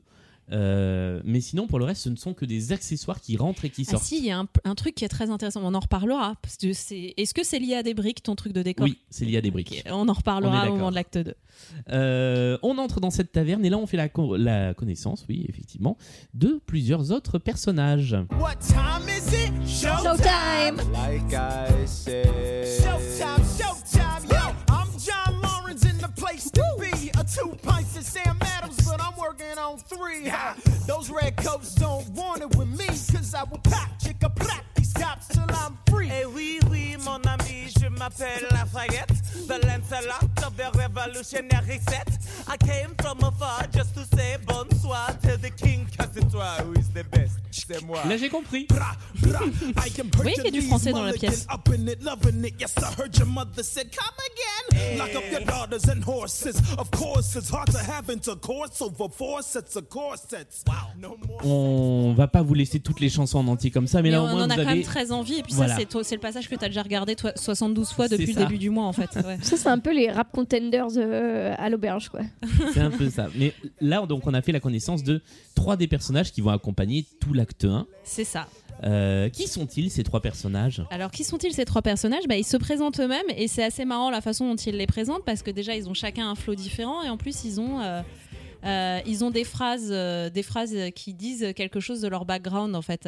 Donc, les trois personnages qu'on voit, c'est Hercules Mulligan. Alors, Hercules Mulligan, c'est un tailleur. Alors, euh, à un moment, on verra, à un moment, Hamil- Hamilton lui dit que Your pants look hot. C'est parce que c'est un tailleur au départ, qui est connu dans l'histoire américaine pour avoir fait, pour avoir monté un réseau d'espionnage qui s'appelle le Copper Ring et, euh, et On qui a y- aidé. euh, On va en réentendre parler on aussi. va en réentendre parler. Alors, si vous vous intéressez à l'histoire américaine euh, et que vous voulez en voir plus à la télé, il y a une série qui s'appelle Turn qui portait sur le Copper Ring. Et euh, le héros qui n'était pas Hercules Mulligan mais un autre personnage était joué par Jamie Bell qu'on connaît pour Billy Elliot au départ mais, mais donc voilà c'est une série qui a plutôt bien marché Euh, donc euh, voilà donc Hercules Mulligan qui a un flow qui a que je trouve très à la hum, Busta Rhymes un petit peu Un peu, ouais. ouais voilà Un, un peu. comment dire euh, Moi, j'aime bien parce qu'on l'entend pas souvent dans le ça. spectacle, mais par contre, à chaque fois qu'on l'entend, ah bah, il crève l'écran. Enfin, C'est-à-dire que Mm. euh, on, on va en reparler aussi, mais ce mec est c'est une armoire, quoi. Il est imposant. Et il fait des bonds de 2 mètres à chaque fois que- à chaque fois qu'il est sur scène. Il est impressionnant. Comment on peut être aussi massif et aussi léger Ah ouais, c'est euh, c'est c'est épatant. Euh, le deuxième, euh, celui qui parle en français, c'est Lafayette. Oui, oui, mon ami, je Oh, m'appelle. les galeries, j'adore. Bon, Lafayette, inutile de le présenter. Là, pour le coup, c'est peut-être la seule chose qu'on voit euh, dans les livres d'histoire, hein, euh, l'aide française, euh, française à la, guerre d'indépendance américaine, qui est pilotée par Lafayette. Bon. Alors, désolé de vous décevoir, hein, ils se sont pas rencontrés dans un bar tous ensemble. En fait, ils se sont, il les a pas connus au même moment de sa, de, de sa vie et de sa carrière. hein, mais bon, là encore, pour la lisibilité, on trouve ça cool. Et le troisième, c'est John Lawrence, qui est euh, un peu moins connu, mais en fait, euh, c'est un peu le, le petit, euh, le petit truc qu'a rajouté euh, Lin-Manuel Miranda. Alors, déjà, on avait soupçonné qu'ils avaient une liaison, d'où le fait Lawrence, I like you a lot. Oh yeah. Mais, euh, mais surtout, en fait, John Lawrence, c'est quelqu'un qui, qui essaye de monter un, un bataillon noir euh, d'esclaves affranchis dans l'armée continentale pendant la guerre d'indépendance. Donc, en fait, c'est un petit peu la caution euh, l'esclavage, c'est pas très pipou. Et ce qui est toujours un peu problématique quand on parle de cette période-là de l'histoire euh, des États-Unis. hein. On le voit encore une fois dans l'actuali- dans l'actualité récente. hein. La plupart de ses pères fondateurs étaient euh, étaient propriétaires d'esclaves ou n'ont rien fait pour abolir l'esclavage. D'ailleurs, en fait, euh, là, Lin-Manuel Miranda transforme un petit peu Hamilton en abolitionniste. Il était, trouvait pas ça très utile l'esclavage, mais c'était pas non plus un, euh, abolitionniste avéré ou quoi que ce soit en fait. Donc, euh, euh, il n'était pas pour l'institution esclavagiste, mais n'était pas abolitionniste pour autant. Mais là, en fait, mettre en scène John Lawrence, c'est une manière d'inclure cette question-là. On y reviendra, on pourra en reparler, hein, mais du fait d'avoir mis un, un casting complètement racisé pour jouer ses pères fondateurs qui étaient tous blancs, c'est un super statement pour dire, euh, pour, rendre l'histoire américaine inclusive. Ça pose un autre problème, ça fait que ça la whitewash un petit peu paradoxalement, c'est-à-dire que ça fait, ça fait qu'on oublie carrément cette question de, l'esclavage d'une certaine manière, et c'est ce qui a pu être reproché. Et, euh, donc voilà, c'est intéressant d'avoir inclus ce personnage-là. Et il y a un tout petit mini micro truc qui euh, contre, qui contredit, qui contrebalance un petit peu ça à la toute toute fin du spectacle, mais du coup nous en reparlerons à la toute toute fin du deuxième épisode. Comme ça, vous êtes obligés d'écouter jusqu'au bout. Je crois que je vois de quoi tu parles. Euh, et d'ailleurs, je, pareil, je vais vous faire une, hum, comment dire, un teasing et je vous dirai d'écouter un truc dans la chanson suivante et je vous en reparlerai dans l'épisode de, de la prochaine fois. Euh, donc effectivement, c'est c'est le moment où euh, ils se retrouvent tous dans cette, dans cette taverne. Aaron Burr leur dit, si j'ai bien compris, parlez pas trop fort de vos ambitions. C'est ça. Voilà. Et ce qui est un peu drôle aussi pour la petite anecdote, cette fois-ci non historienne, mais plutôt new-yorkaise, euh, c'est que donc ils se retrouvent tous en, chantant What time is it? Showtime! C'est quelque chose qui est une institution pour les, euh, pour les gens qui habitent à New York ou qui ont été touristes à New York, c'est euh, de voir euh, ces jeunes du Bronx qui, euh, qui viennent faire des spectacles de rue de, de, de breakdance. Euh, qu'ils inaugurent tout le temps en hurlant What time is it? et euh, en répondant il y en a un qui hurle What time is it et tout le reste du groupe hurle Showtime pour dire c'est le début le début du spectacle. Et euh, l'autre truc qui est rigolo c'est que euh, ils expliquent qu'ils sont en train de boire des pintes de Sam Adams. La Sam Adams c'est donc une des bières qui est les plus connues aux États-Unis. C'est une bière qui vient de Boston et le brasseur Sam Adams, c'est bah, Sam Adams, c'était un révolutionnaire. Voilà. Ah, Voilà. d'accord. Il y a des clins d'œil partout. Et dans la même série, euh, puisqu'on en rajoute une couche sur les anecdotes, euh, puisque vous avez compris que euh, Miranda aime beaucoup s'amuser avec le texte et avec ce qui va se passer après. Avec, voilà. Une des dernières phrases de Burr sur la première partie de la chanson, c'est je vais essayer de la faire bien. Fools who run their mouth off wind up dead. Ce qui veut dire. Euh, ça se traduirait comment Les, les idiots qui ne savent pas tenir leur langue euh, finissent, euh, finissent dans la tombe. Voilà. Euh, là, on a l'entrée des personnages avec John Lawrence qui est le premier à parler. Mm. Et juste après, Aaron Burr, dit, Aaron Burr dit Like I said, il se trouve que ça va être le premier à mourir. Effectivement, Voilà. c'est bien vu. Et ça montre la précision de l'écriture, encore une fois. hein. Il y, a- il y a plein de petits trucs comme ça sur lesquels euh, qui m'ont été euh, dits par des fans d'Hamilton avec qui j'ai pu discuter sur Ouais. les réseaux sociaux. Il y a des dizaines et des dizaines de vidéos d'anecdotes qui traînent sur le web et c'est du détail Ça à ce peut, il y, a- il y a des, il y a des Easter eggs, il y a des, euh, il y a des, des micro trucs, etc. C'est hallucinant. Mais donc en fait là, on a entendu tous ces personnages parler. Ça nous permet de nous présenter ce casting euh, masculin. Mais en fait, il y en a un qu'on n'a pas encore assez entendu. et qui va nous dire euh, bah, ce, qu'il a, ce dont il a envie. Et donc, c'est la I Want Song de ce spectacle, la chanson où le personnage expose son but. Et elle s'appelle My Shot. Et j'ai envie de dire, c'est un chef-d'œuvre. I am not throwing away my shot. I am not throwing away my shot. And yo, I'm just like my country. I'm young, scrappy, and hungry, and I'm not throwing King's College. I probably shouldn't brag, but dag, I'm amazed and astonished. The problem is a lot, a lot of brains, but no polish. I gotta holler just to be heard with every word. I drop knowledge. I'm a diamond in the rough. A shining piece of coal, trying to reach my goal. My power of speech. C'est un tunnel, hein, ça dure 5 minutes 30. Donc on, non, on ne va pas tout mettre Julien. Ça Non. suffit. non, mais il y a deux choses que je vous ferai réécouter. D'accord. Euh, Qu'est-ce qu'il nous dit à ce moment-là euh, de, de ses ambitions? Il dit la phrase que je préfère, je pense, de tout le spectacle. I'm just like my country, I'm young, scrappy and hungry. Et c'est une belle façon. revenir, euh, ouais. C'est euh, je suis comme mon pays, euh, je suis jeune, je suis en guenille et j'ai faim. Et j'ai faim, je suis avide aussi. Et, et c'est chouette parce que là encore, c'est- la phrase qui résume un peu tout, tout le projet du, du spectacle et qui rend cette histoire très inclusive de dire Ah oui, l'histoire des États-Unis, c'est l'histoire de gens qui sont, qui sont jeunes, qui sont pauvres et, euh, et qui ont envie de réussir. Et là, pour le coup, c'est un tableau qui nous fait rentrer complètement dans la comédie musicale. C'est-à-dire que là, sur scène, on a du chant, de la danse, du chœur, et il y a- il y, a tout, quoi. Il y a même du breakdance, si je Ouais. dis pas de bêtises, euh, parce que c'est pas juste de la danse, euh, entre guillemets, de la danse de comédie musicale, même si j'aime pas dire ça parce qu'il y a tellement de choses différentes. Mais là, vraiment, euh, on est vraiment dans l'univers hip-hop jusqu'au bout, quoi. C'est pas juste j'ai écrit des petits raps, c'est vraiment hyper, hyper ciselé, quoi. Vraiment, c'est c'est incroyable. Et, et- et cette, euh, moi, j'a- j'adore la petite chorégraphie qu'ils font tous sur cette chanson, qui est toute bête. hein. C'est un, un truc de, de bras et de jambes, mais ils la reprennent tous Ouais. petit à petit, et c'est un peu le à la fois le, le- la, la rage de vaincre de, de Hamilton, je sais pas si rage est le bon mot, mais en tout cas l'envie L'envie. euh, d'y aller de Hamilton et en même temps l'enthousiasme qu'il y a avec ce truc-là parce que c'est une chanson qui est hyper. euh, bah, ils font la fête quoi en même temps. Ils font la fête et ils ont 20 ans. En fait, c'est aussi ça qui est important euh, à avoir en tête. C'est qu'en fait, là, le, le spectacle, il commence en 76, il termine euh, au début du 19e siècle. Donc, il vieillit. Et, c'est aussi illustré dans, dans, dans leur. dans leur gestuelle pendant le spectacle et là au début ils sont jeunes donc ils sont ils sont pleins de plein d'enthousiasme Plein plein d'entrain. de- plein de légèreté et tout et il y a tout ça à la fois effectivement et, euh, et, et ça, ça se ressent vachement, ouais. Et euh, je sais plus ce que je voulais dire sur euh, la chorégraphie que je trouvais. Ah oui, ce que je voulais dire que je trouve chouette par rapport à ce que tu disais, Amélie, c'est vrai qu'il y a tout, euh, il y a du breakdance, il y a- il y, a- toute une culture hip-hop quand même dont on a beaucoup parlé. Ce- dont on n'a pas encore parlé, c'est les costumes. C'est vrai. Qui eux sont par contre Textbook. C'est, ils sont, euh, c'est, ils, ils ont des chemises à jabot, euh, des redingotes, etc. Ils sont habillés d'époque, tout en faisant tout ça. Et je trouve que c'est ça qui fait le truc très moderne.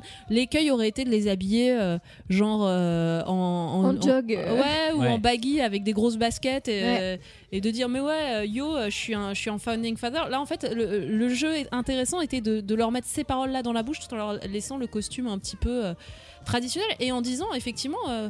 Ouais, euh, un noir ou un portoricain, c'est pas fait pour être juste en jean basket, quoi. Ça peut, ça peut aussi porter ce genre de redingote et, euh, et avoir de la gueule, quoi. Enfin, c'est. Complètement.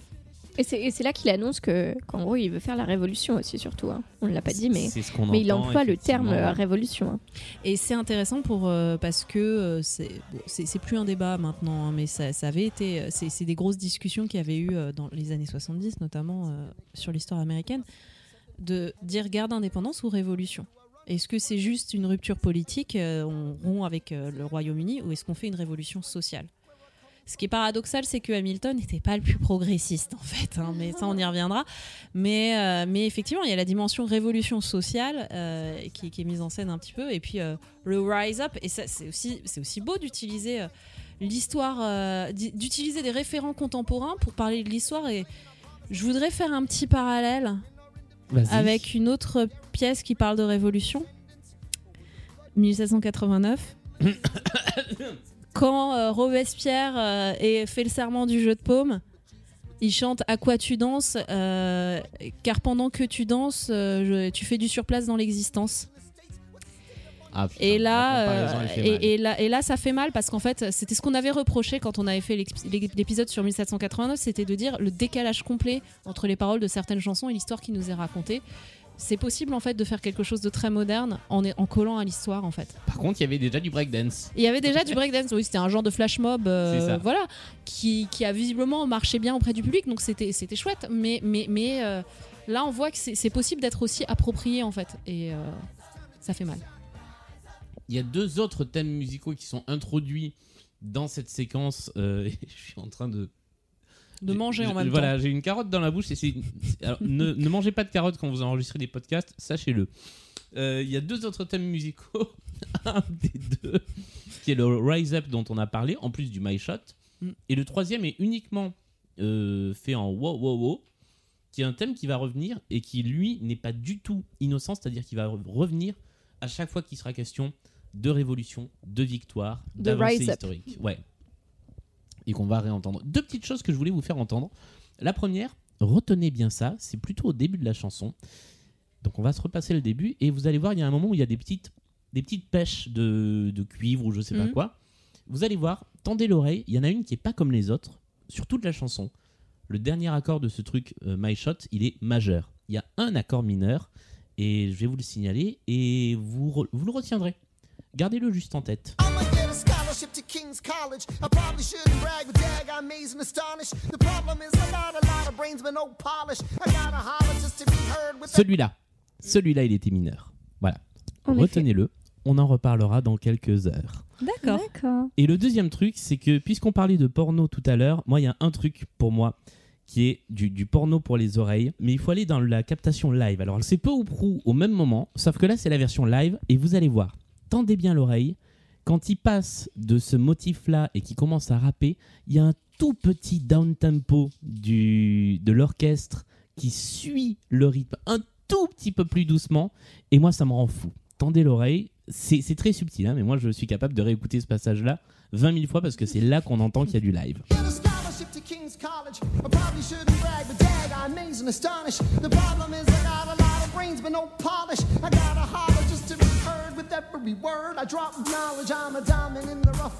Et là, il y a eu un tout petit ralentissement. Et juste ce truc-là, mais vraiment, c'est une demi-seconde.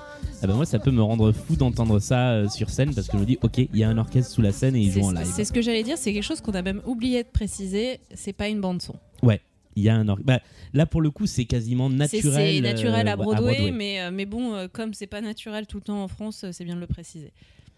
On continue parce qu'on en est à une heure d'émission. On a fait trois chansons. À notre décharge, c'est quand même euh, sur les trois chansons qu'on a faites, euh, il y a les deux gros hits, donc c'était normal de passer du temps dessus. Et ce sont ces deux chansons qui ont pris donc deux ans chacune à écrire euh, par euh, Lin-Manuel Miranda. Du coup, nous allons prendre deux ans chacune pour les, Les analyser. Au passage, euh, la chanson Alexander euh, Hami- euh, Hamilton, la première, euh, c'est la première chanson que Lin-Manuel Miranda a jouée devant les Obama à, un- à une soirée. euh, je sais plus c'était quoi le genre de. C'était un concours euh, Euh, poetry. euh, Ouais. C'était Poetry Night euh, à la Maison Blanche parce que voilà, c'était quelque chose qui pouvait encore arriver à cette époque-là. et Il était même pas invité comme. euh, Enfin, pour ça, il était invité pour euh, In the Heights, justement. C'est ça, il était connu pour In the Heights et c'était en, en 2009. Donc c'est vraiment, il est encore en train de, de- de mûrir le spectacle et il joue lui-même le rôle d'Aaron Burr, c'est ce qu'il explique. Et, euh, et c'est euh, sidérant à voir la scène parce que euh, il a déjà bien maturé son texte et, et puis il y a un pianiste et il y a lui. Et on voit le public qui trouve ça drôle quand même. Enfin, c'est euh, un portoricain qui jouait dans In the Heights qui explique qu'il va faire une pièce sur, sur le père fondateur le plus chiant de la Terre. Et ils sont morts de rire au début, et en fait, le rire se transforme au fur et à mesure parce qu'ils sont en train de regarder le truc fascinés, et à la fin, il y a une standing ovation qui est initiée par les Obama. Eh bien, puisqu'on n'est pas à deux minutes près, je vous propose d'écouter un petit bout de, ce, de, de cette toute première version avec l'introduction de Miranda. My God. Um, I'm, I'm thrilled uh, the White House called me uh, tonight uh, because uh, I'm actually working on a hip hop album. Uh, it's a concept album album about the life of someone I think embodies hip hop, Treasury Secretary Alexander Hamilton. You laugh, but it's true. Um, Ça montre he déjà son talent was, comique, uh, hein. he was born uh, Vous riez, mais c'est drôle. orphan uh, in St. Croix of illegitimate birth, um, became George Washington's right hand man, uh, became Treasury Secretary, caught beef with every other founding father, uh, and all on the strength of his writing. I think he embodies uh, the word's ability to make a difference. Uh, so uh, I'm going to be doing the first song from that tonight. I'm accompanied by Tony and Grammy winning music director Alex Lackamore. Uh, anything you need to know. I'll be playing uh, Vice President Aaron Burr. Uh, and snap along if you like.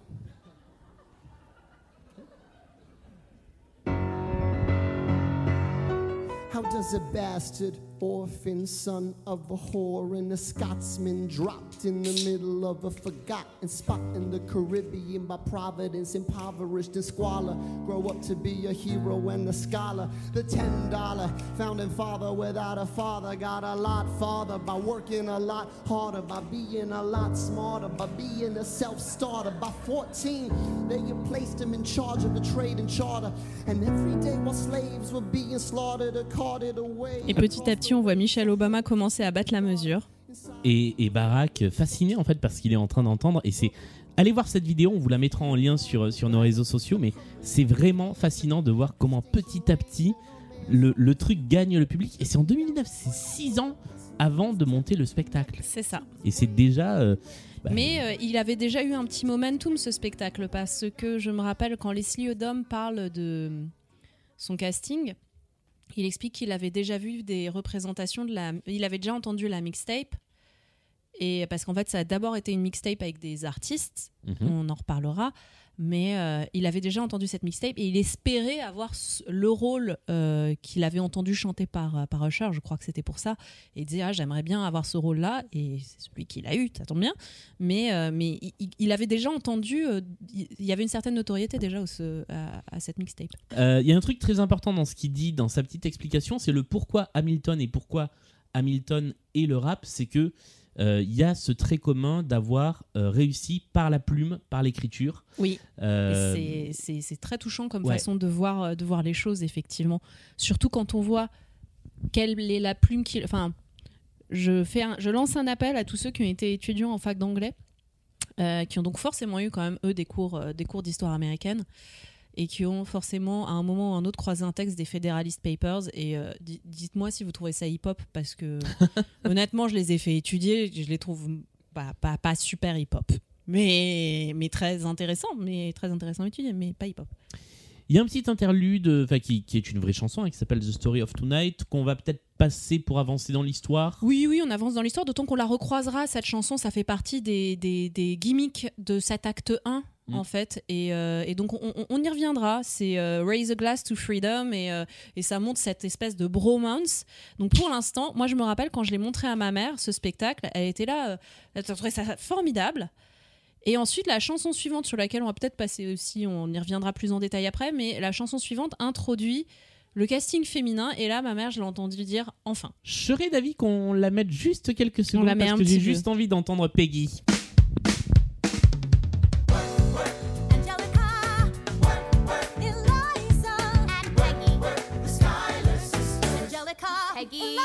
C'est pas cool.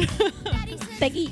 non mais alors j'ai une vraie question par rapport à ça parce que donc l'interprète joue euh, deux personnages comme Mm. une partie des interprètes. Elle joue pas du tout le deuxième personnage de la même manière. Ouais.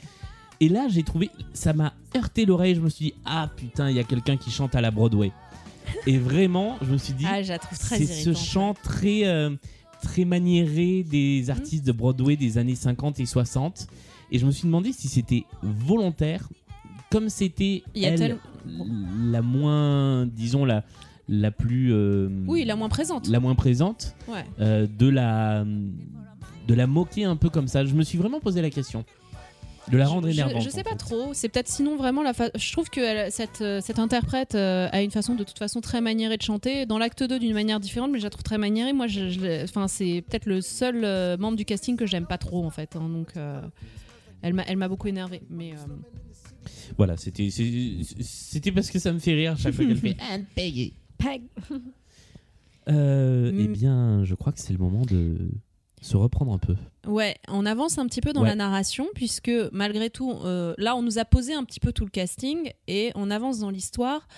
euh, qui est point, euh, point rapide, histoire américaine. On est, euh, on est sur les moments de contestation coloniale et il y a des pamphlets et il y a des réponses aux pamphlets.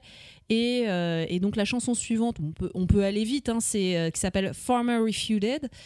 Euh, c'est- ça permet d'ancrer ça dans le rapport aux Britanniques. Heed not the who scream revolution. J'ai l'impression d'être dans le roi soleil. Ouais, ça, C'est les côtés un peu orgue. euh, Enfin, un Mais peu, c'est euh, c'est un petit peu fait exprès, je pense, effectivement, pour montrer le côté un peu ancien régime. Don't let them lead you astray.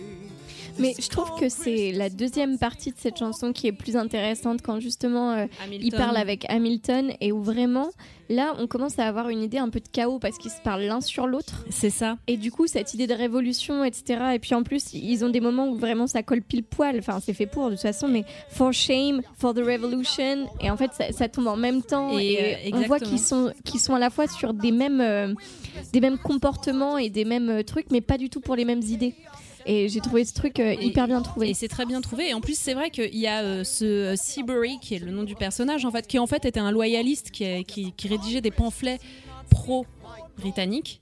Et euh, Hamilton répondait par d'autres pamphlets euh, de réponse, en fait. Et donc c'est ça qui est, qui est illustré. Donc il y a Seabury qui est euh, statique, et qui est relativement immobile, et il y a Hamilton qui gesticule autour de lui et qui a l'air de faire des blagues. Et Et qui arrête pas de l'interrompre en fait. C'est ça, c'est que et l'autre il l'écoute pas, il en a rien à Et faire. c'est ça, et on a vraiment l'impression que c'est des adlibs en fait. C'est- là à ce moment-là, et on a l'impression que aussi il rit beaucoup en fait. Euh, Lin Manuel Miranda, on se dit, il se marre à cause de son rôle ou euh, c'est dans son rôle? C'est dans son rôle en l'occurrence, mais c'est- bien fait. Et moi, il y a une phrase qui me fait mourir de. Enfin, il y en a deux. Il y en a une où il le compare à son chien, euh, qui est très drôle. Et il y a quelqu'un qui a tweeté. euh, euh, je suis très déçu parce que Hamilton parle de son chien au début et on ne le voit jamais dans tout le spectacle. Et puis surtout, derrière, il y a une blague complètement méta, mais c'est au moment de la modulation où, je vous la ferai pas en anglais, mais la réplique d'Hamilton au moment où il interrompt le Seabury, c'est arrête de, de- de faire une modulation pour pas discuter avec moi. Il Ah. lui dit ça, et c'est complètement méta, mais j'adore ce genre Ah bah. de ce genre de vanne. En même Et- temps, il y a beaucoup de méta dans, Oui, dans Hamilton. hein. Oui. Il y, a- il y a beaucoup de clins d'œil, il y a justement euh, des choses de spectacle et oui, c'est- exactement. Ouais. Il y, a, il y a ça et c'est assez marrant parce que c'est elle est- c'est bien écrit là encore une, une fois parce que effectivement Hamilton a rédigé une réfutation à Seabury qui avait donc écrit un, un pamphlet qui reprochait aux colons euh, leur contestation. Hamilton rédige une réfutation, mais Hamilton encore une fois il a 20 ans. Donc en fait il, que, ouais. il- il met, il, met, euh, il met plein d'impertinence et d'humour dans sa, dans, dans sa réfutation. Et euh, c'est ce qui est illustré en fait de cette façon-là, c'est de- de montrer en fait c'est- un, tout jeune homme, c'est un, jeune chien fou. Voilà. Et face à lui, de l'autre côté de l'Atlantique, il y a le roi. A message from the king.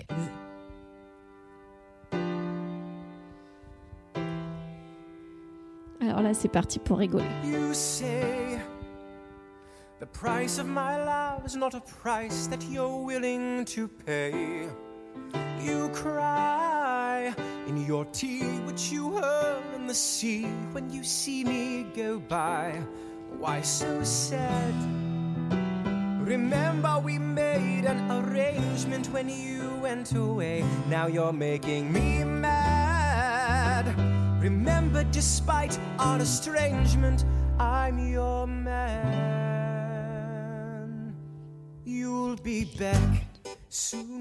Elle est trop bien cette chanson.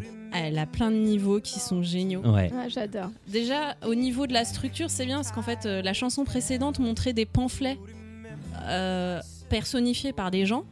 Et là, en fait, c'est la réponse du roi euh, qui arrive par un message, et donc on fait venir le roi directement, tant qu'à faire. Bah oui. Euh, ce, qui est, ce qui est hyper, euh, hyper intéressant, c'est qu'à ce moment-là, pour la première fois depuis le début du spectacle, la scène est vide. Il n'y a plus personne d'autre que le roi qui arrive. Bah, dans tout ce qu'il y avait sur la scène arrive sur, la, sur le pauvre euh, Jonathan Groff, quoi. Parce qu'il Ouais. est, il est engoncé, pauvre, pauvre vieux. Et alors, il arrive avec une droiture, une prestance, une cape et une couronne pas possible. Euh, L'anecdote, c'est qu'en fait, il est coincé comme ça parce que sa couronne est extrêmement lourde. Sinon, sinon, ça se casse la gueule, donc il est obligé Voilà. de se tenir très droit, ouais. Et donc, euh, tout au long de la chanson, il va faire le, le max qu'il fait, c'est des petits mouvements d'épaule et ça fait beaucoup rire le public. Mais parce que c'est tout ce qu'il peut faire avec cette couronne-là. Et c'est euh, et c'est vraiment très drôle en fait. En fait, il a un côté, ça a un côté Blanche Gardin à ce moment-là, quoi. Un peu, Genre, ouais. euh, il, il balance, euh, il balance des atrocités en bougeant pas du tout. euh, c'est, c'est, c'est C'est assez- ça, très pince sans rire, quoi. Quand il dit You belong to me, etc. euh, mais pas du tout dans le sens, euh, dans le sens euh, joli du terme. hein. Il parle d'esclavagisme, etc. You belong to me, you'll be back.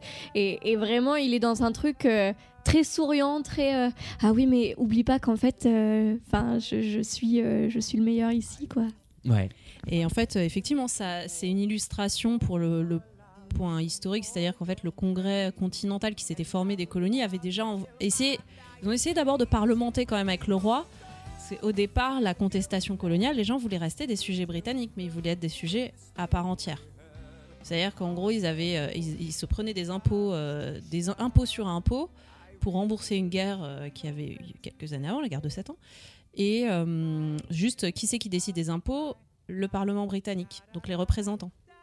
Mais il n'y a pas de représentants des colonies au Parlement britannique et les colons disent bah, si on est des Britanniques, on devrait être au Parlement, on devrait être représentés pour pouvoir décider de ça. Donc ça, c'est la base de la contestation. Et ces gens-là disent faites, de nous des, des représentants, des, des gens, des sujets représentés et on acceptera.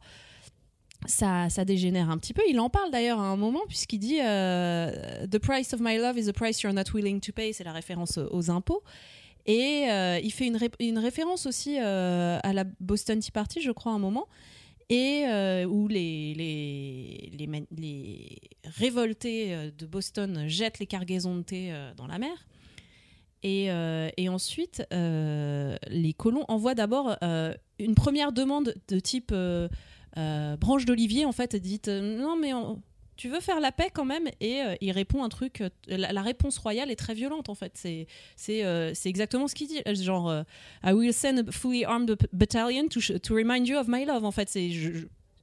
en fait, c'est moi le roi. Si, vous n'êtes pas d'accord, va, ça, va, ça va être sale pour vous. Et donc, il envoie l'armée, etc., etc. Et donc, ça, c'est- là que la, que la, que, la guerre se, se cristallise un peu plus. Et ce qui est marrant, c'est qu'il dit You're making me mad, ce qui veut dire vous, vous me rendez fou de colère, mais aussi c'est le roi fou. Et euh, dernière petite anecdote, après j'arrête. Euh, ce qui est assez drôle, là on revient sur le jeu de scène qui est quand même très drôle de Jonathan Groff. C'est. euh, il, il a une production salivaire qui est, qui est conséquente et qui est déroutante. Et les gens étaient tellement fans de lui que c'est. Ah, mais pour, pour mettre en scène la folie de Georges, t'as pas hésité à baver. C'est, c'est- mais quelle, quelle merveilleuse, quelle merveilleuse initiative. Il se met vraiment dans son jeu et il lui répond Et en Ah fait, non, non, non. non, non, je, juste quand je suis sur scène, je bave beaucoup. et vraiment, mais il, crache des trucs, mais il en a, il, en a partout sur le menton. C'est, c'est, c'est, c'est, c'est, C'est un peu dégueu. C'est pas Ah, très très ça- Covid. En tant que, en tant que comédien, je relate. hein. Des fois, ça arrive, t'es tellement dans une, dans une logorée qu'en fait, tu prends pas ta salive et tout, tu continues là. Ah oui, lui, il la reprend Ah, jamais. le, hein. le postillon qui part, euh, ouais, c'est Ah non, mais c'est, plus qu'un, postillon, là, c'est le Niagara. hein. Enfin, c'est... C'est vrai, c'est vrai. Euh, il, il a un sens de la rupture euh, parce qu'en fait, il- ce qu'il ce qu'il arrête pas de dire, c'est euh, bah, pour vous prouver mon amour, je vais tuer toute votre famille. et, et il le joue avec, avec ce, ce passage du, du grand sourire au visage complètement fermé. Il y a un moment qu'on n'entend pas dans la version studio, mais qu'il fait sur scène, où il fait Everybody avant que tout le monde reprenne, sauf que sur scène, il le fait avec un truc. C'est Ah, il bouge pas. ah ouais. En fait, il tourne peut-être un peu la tête, je crois. Et, et il le dit avec une certaine morgue, donc c'est génial, ça va super bien avec son...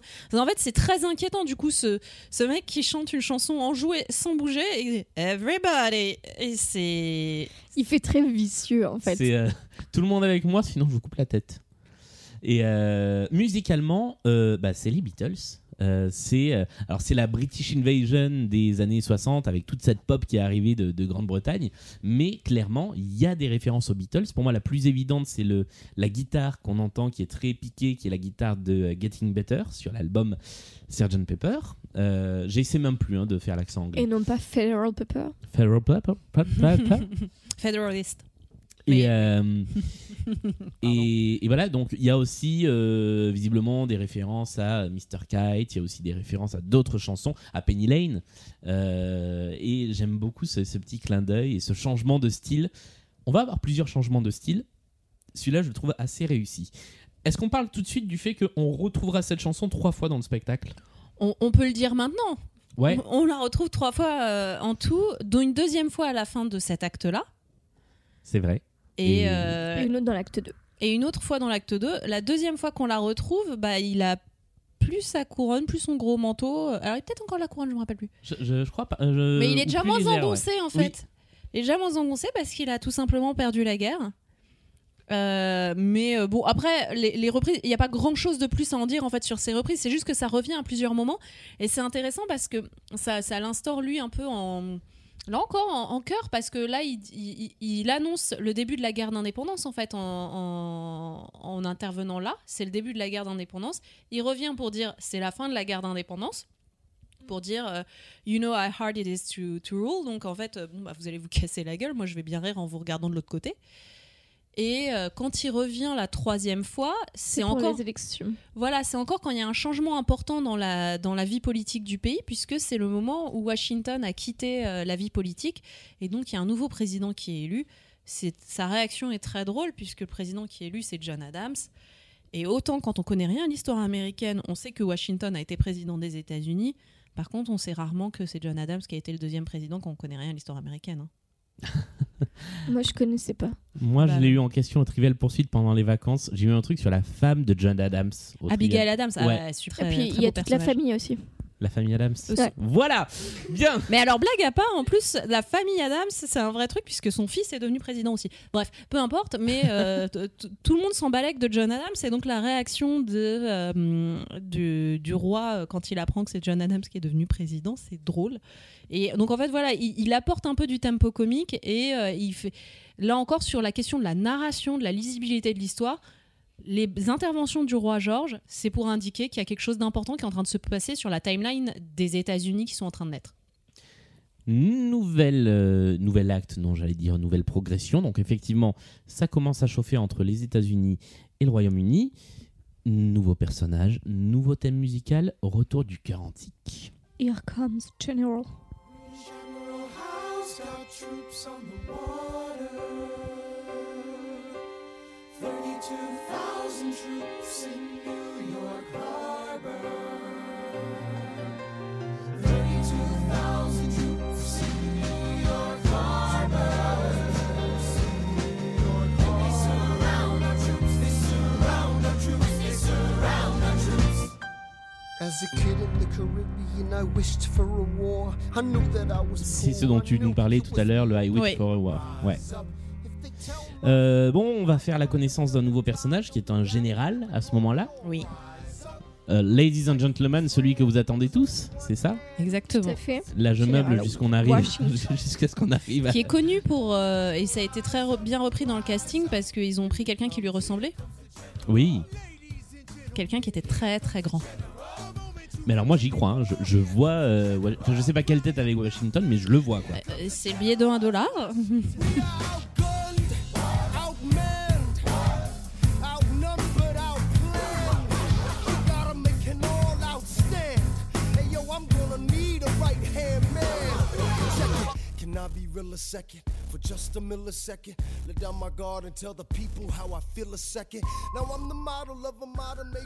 Alors deux petites choses musicales. C'est la première fois qu'on a des instruments purement électroniques qui arrivent euh, sur scène. Euh, donc euh, Washington va beaucoup être accompagné par du synthé. Et par ailleurs, on a ce petit motif. Tout à l'heure, je parlais de films d'espionnage. Là, on a vraiment le motif à la James Bond avec l'accord qui est joué et juste la note la plus haute de l'accord qui monte demi-ton par demi-ton et qui fait ce truc de tan tan tan tan tan. Oui, c'est l'imminence du danger aussi ça. un petit peu. Ça, Ouais. ça montre en fait l'urgence de la situation et c'est vrai que euh, c'est un moment où euh, c'est euh, vraiment le, le- le pot de fer euh, contre le pot de terre. quoi. C'est l'armée l'armée américaine a un super général qui est trop cool, mais en fait, euh, et pas d'armée. Et, et, Et ça craint un En fait, il dit on est on est on est en on, est en sous-nombre. euh, on est face à une armée surpuissante, c'est le danger quoi. Il y a aussi les, les petits booms aussi qui sont hyper mis en valeur euh, à la fois, euh, à la fois euh, vocalement et à la fois euh, sur le plan scénique où du coup on est plus sur, sur une colorimétrie je crois plutôt sombre et en fait sur les booms il y, y a des éclairs de orange et orange marron quoi et, euh, et qui, qui font qui sonnent très euh, très hip hop aussi hein. Oui, bah, c'est très DMX aussi parce qu'il y a les euh, what aussi, on entend un petit peu dans le fond. Oui, un c'est petit vrai. peu, Oui, euh, tout ouais. à fait Autant le, le décor est très sobre, autant les lumières sont vraiment travaillées sur Ouais. certains tableaux et celui-là en fait partie. Euh, pour faire un point sur l'action, euh, il a besoin d'un homme de main, d'un right-hand man. Voilà. Euh, C'est un aide de camp qui cherche, voilà. Voilà, et il finit par employer Hamilton qui lui a pas du tout envie de faire ça, qui a envie de, de- de commander. Euh, Mais ouais. d'abord, euh, c'est aussi là que se creuse la rivalité aussi Oui, avec Burr. C'est que ouais. euh, Burr se présente en disant bah moi je suis chaud pour être ton, ton right hand man et en fait en parallèle George Washington a, a fait appeler Hamilton et donc euh, Hamilton en plus il pense qu'il va se faire engueuler. Il est là quoi Qu'est-ce que j'ai fait? Et on lui dit bah non en fait j'ai envie de te confier euh, du coup mon armée, enfin de te confier euh, voilà j'ai envie de, de te donner des responsabilités et du coup Burr repart un, repart un peu avec euh, la queue entre les jambes quoi. Effectivement, ça permet de construire la frustration croissante de Burr par rapport à Hamilton, de construire ces trajectoires un peu parallèles et en négatif. Et euh, c'est très présent dans tout l'acte, sur tous les plans aussi. Oui, ouais. Et, euh, et justement, on va y revenir puisque euh, sur un plan plus personnel, sur le plan matrimonial, ils n'ont pas tout à fait le même parcours là aussi. On va retrouver le, le thème du début du spectacle. Juste, euh, c'est peut-être pas le, le morceau le plus essentiel, mais c'est intéressant d'entendre comment il est réadapté Oui. euh, pour nous faire entrer dans une nouvelle séquence du spectacle. How does a bastard, orphan, son of a whore go on and on, grow into more of a phenomenon? Watch this obnoxious, arrogant, loudmouth bother be seated at the right hand of the father. Washington hires Hamilton right on sight. But Hamilton still wants to fight, not right. Now Hamilton's skill with the quill is undeniable, but what do we have in common? We're reliable with the ladies. Et là, le public est hilar à ce moment-là parce qu'on s'y attend pas. Bah, c'est devenu les Beastie Boys, quoi. C'est ça. Exactement. Et, euh, et c'est, c'est entre les Beastie Boys, quand on arrive en ville, euh, enfin. et début de soirée, enfin, je. je- Je- alors, euh, vraiment, si le spectacle n'était pas aussi bon et si ce serait pas lui, lui rendre euh, hommage de, faire ça, mais l'épisode pourrait s'appeler C'est entre les Beastie Boys quand on arrive en ville et début de soirée. Mais euh, blague à part, c'est vraiment, je pense que le coup de chapeau aux Beastie Boys était assez évident. Et, euh, et putain, il- il- c'est c'est assez chouette aussi sur l'évolution de, de leur relation parce que le, le moment où euh, c'est le cœur, mais c'est quand même Aaron Burr. Donc euh, il commence à dire euh, obnoxious, arrogant, euh, etc. Il commence un petit peu à être un peu plus vert dans ses mots, quoi. Enfin, voir c'est un truc salé. Et c'est un truc qu'il va beaucoup reprendre. hein. C'est Ouais. c'est un thème qui revient souvent. Bah, en fait, quasiment à chaque fois qu'il y a des Ouais. moments de rivalité, c'est du coup, c'est comment ce mec euh, qui sortait de nulle part et, et qui est C'est devenu ça. un, en gros. euh, Comment il m'a tout pris en fait. C'est ça. Et le, C'est le- le exactement ça. bastard va revenir euh, à plusieurs reprises, mais on sent Ouais. que petit à petit il change de sens. Warson aussi. Euh, Mais surtout, en fait, comme ils sont reliable with the ladies, on va en parler des ladies parce qu'on n'en a pas encore beaucoup parlé, me semble-t-il, et ça vaut vrai. le coup. Et euh, ça passe par deux chansons qui sont back to back et euh, qui créent un truc. Moi, j'avais jamais vu euh, ça. Et, parce que je ne connais pas grand chose, mais je trouve ce, ce moment-là extraordinaire. En termes de scénographie et ça. de narration, c'est pas mal. Incroyable. Number one, Helpless.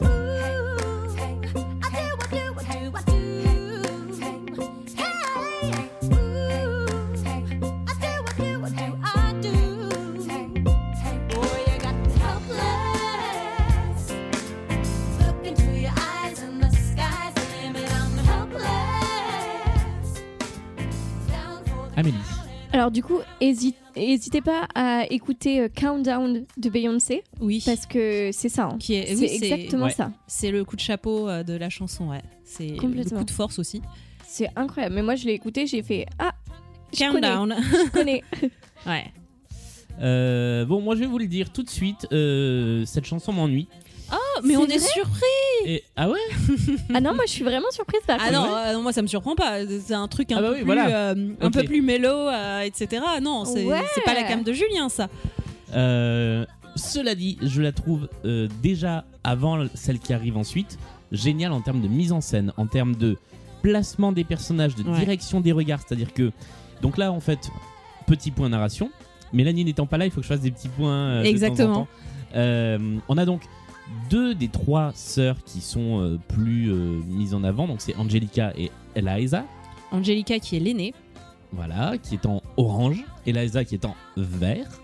Euh, et en fait, on, on va assez vite comprendre que Eliza a un coup de foudre pour Hamilton, si j'ai bien tout suivi. Voilà, hein. c'est la chanson Leurs yeux se rencontrèrent en fait. Enfin, ses yeux rencontrèrent les siens.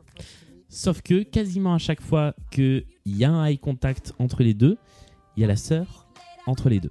C'est ça. Voilà. Donc il y a déjà ce, ce début de triangle amoureux, enfin triangle amoureux pas vraiment, euh, mais ce, ce début de relation là qui s'installe et qui va être développé dans la chanson d'après.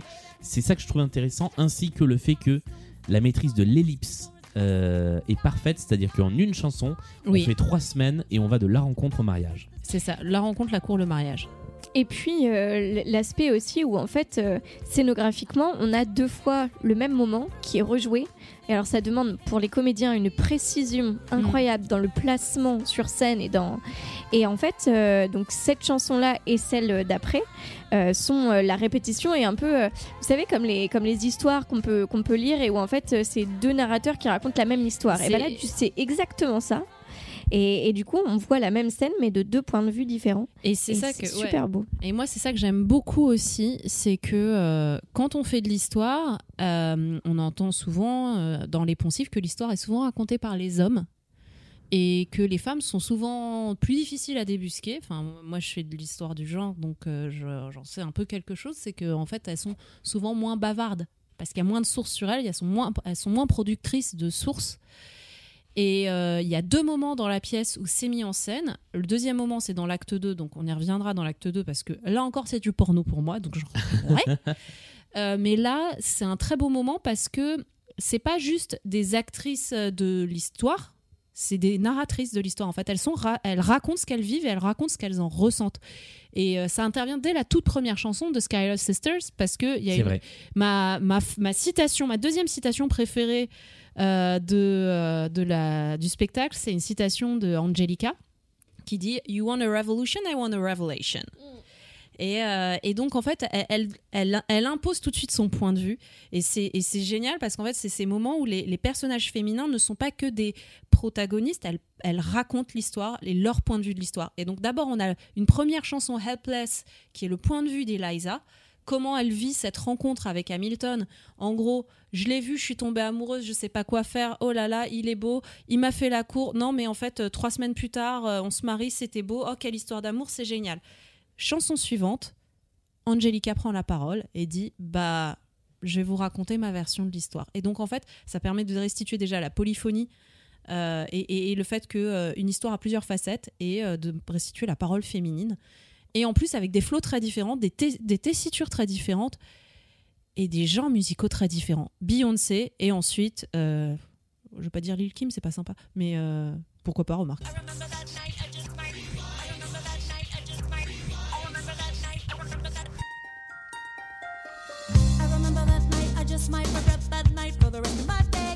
I remember those soldier boys tripping over themselves to win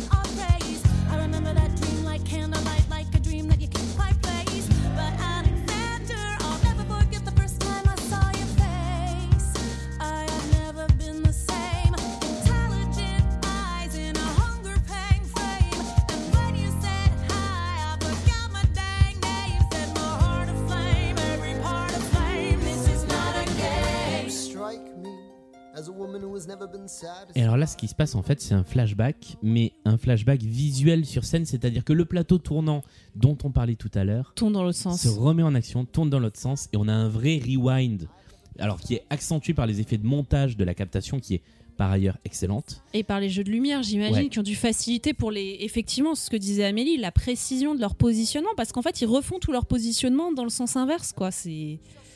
Et puis on a, euh, on, on- revit donc ce qu'on n'a pas vu, qui est la première rencontre entre Angelica et, euh, et Hamilton. Hamilton. J'allais oublier son nom. Euh, mais petit à petit, on avance dans le temps et on revient donc précisément au moment où, pendant le bal, Angelica présente Hamilton à sa sœur.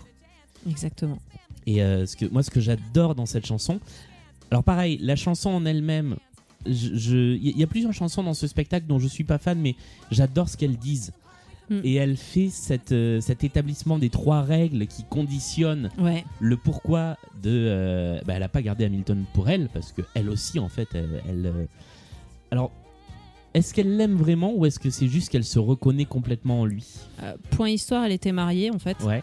Et point histoire, ils avaient une relation flirtatious, mais c'était plus affectueux sans être, euh, sans être euh, plus que ça. Parce que là, le. Il n'y a pas eu d'adultère en tout cas, c'est ça que je veux dire. Il n'y a pas eu d'adultère euh, du tout, mais ils avaient une relation très fl- flirty. En tout cas, euh, enfin, c'est c'est c'est incroyable. le- Enfin, moi, j'adore cette chanson. Elle passe de moments où elle est hyper, euh, enfin. Pas mélo, mais en fait, euh, euh, elle est dans le sacrifice et en gros, c'est euh, voilà, c'est tout pour ma sœur. D'ailleurs, elle dit I will always be by your side. Et Mhm. en fait, justement, ça, ça fait écho à. On en parlera plus tard, ouais. mais à la suite. Et, et ça, d'ailleurs, je fais une petite digression, mais ça, j'adore parce que dans beaucoup de textes, en fait, quand on a vu la totalité du spectacle, on se dit ah putain, mais en fait, ça, c'était un indice. Mm. Et il faut le savoir, mais, mais quand tu le sais, tu, tu les vois bien. Et, et bref, pour revenir à ce que je disais, je trouve Satisfied vraiment magnifique euh, sur l'aspect. euh, voilà, en plus, elle dit euh, je suis l'aînée, euh, je dois me marier à un mec euh, riche, euh, je dois. Enfin voilà, euh, Mhm. en gros, j'ai le poids de ma famille sur mes épaules. Enfin, vraiment, cette, cette euh, chanson, elle est, elle est magnifique, quoi, je trouve. Et dans la forme, faire dire un rap par une, par une chanteuse, c'est rare. Carrément. Et euh, en plus, elle a un bon débit. Hein. Ah, c'est Mm. impressionnant. C'est sachant qu'elle ne vient pas du rap à la Mm. base. Ah ouais. C'est ouais.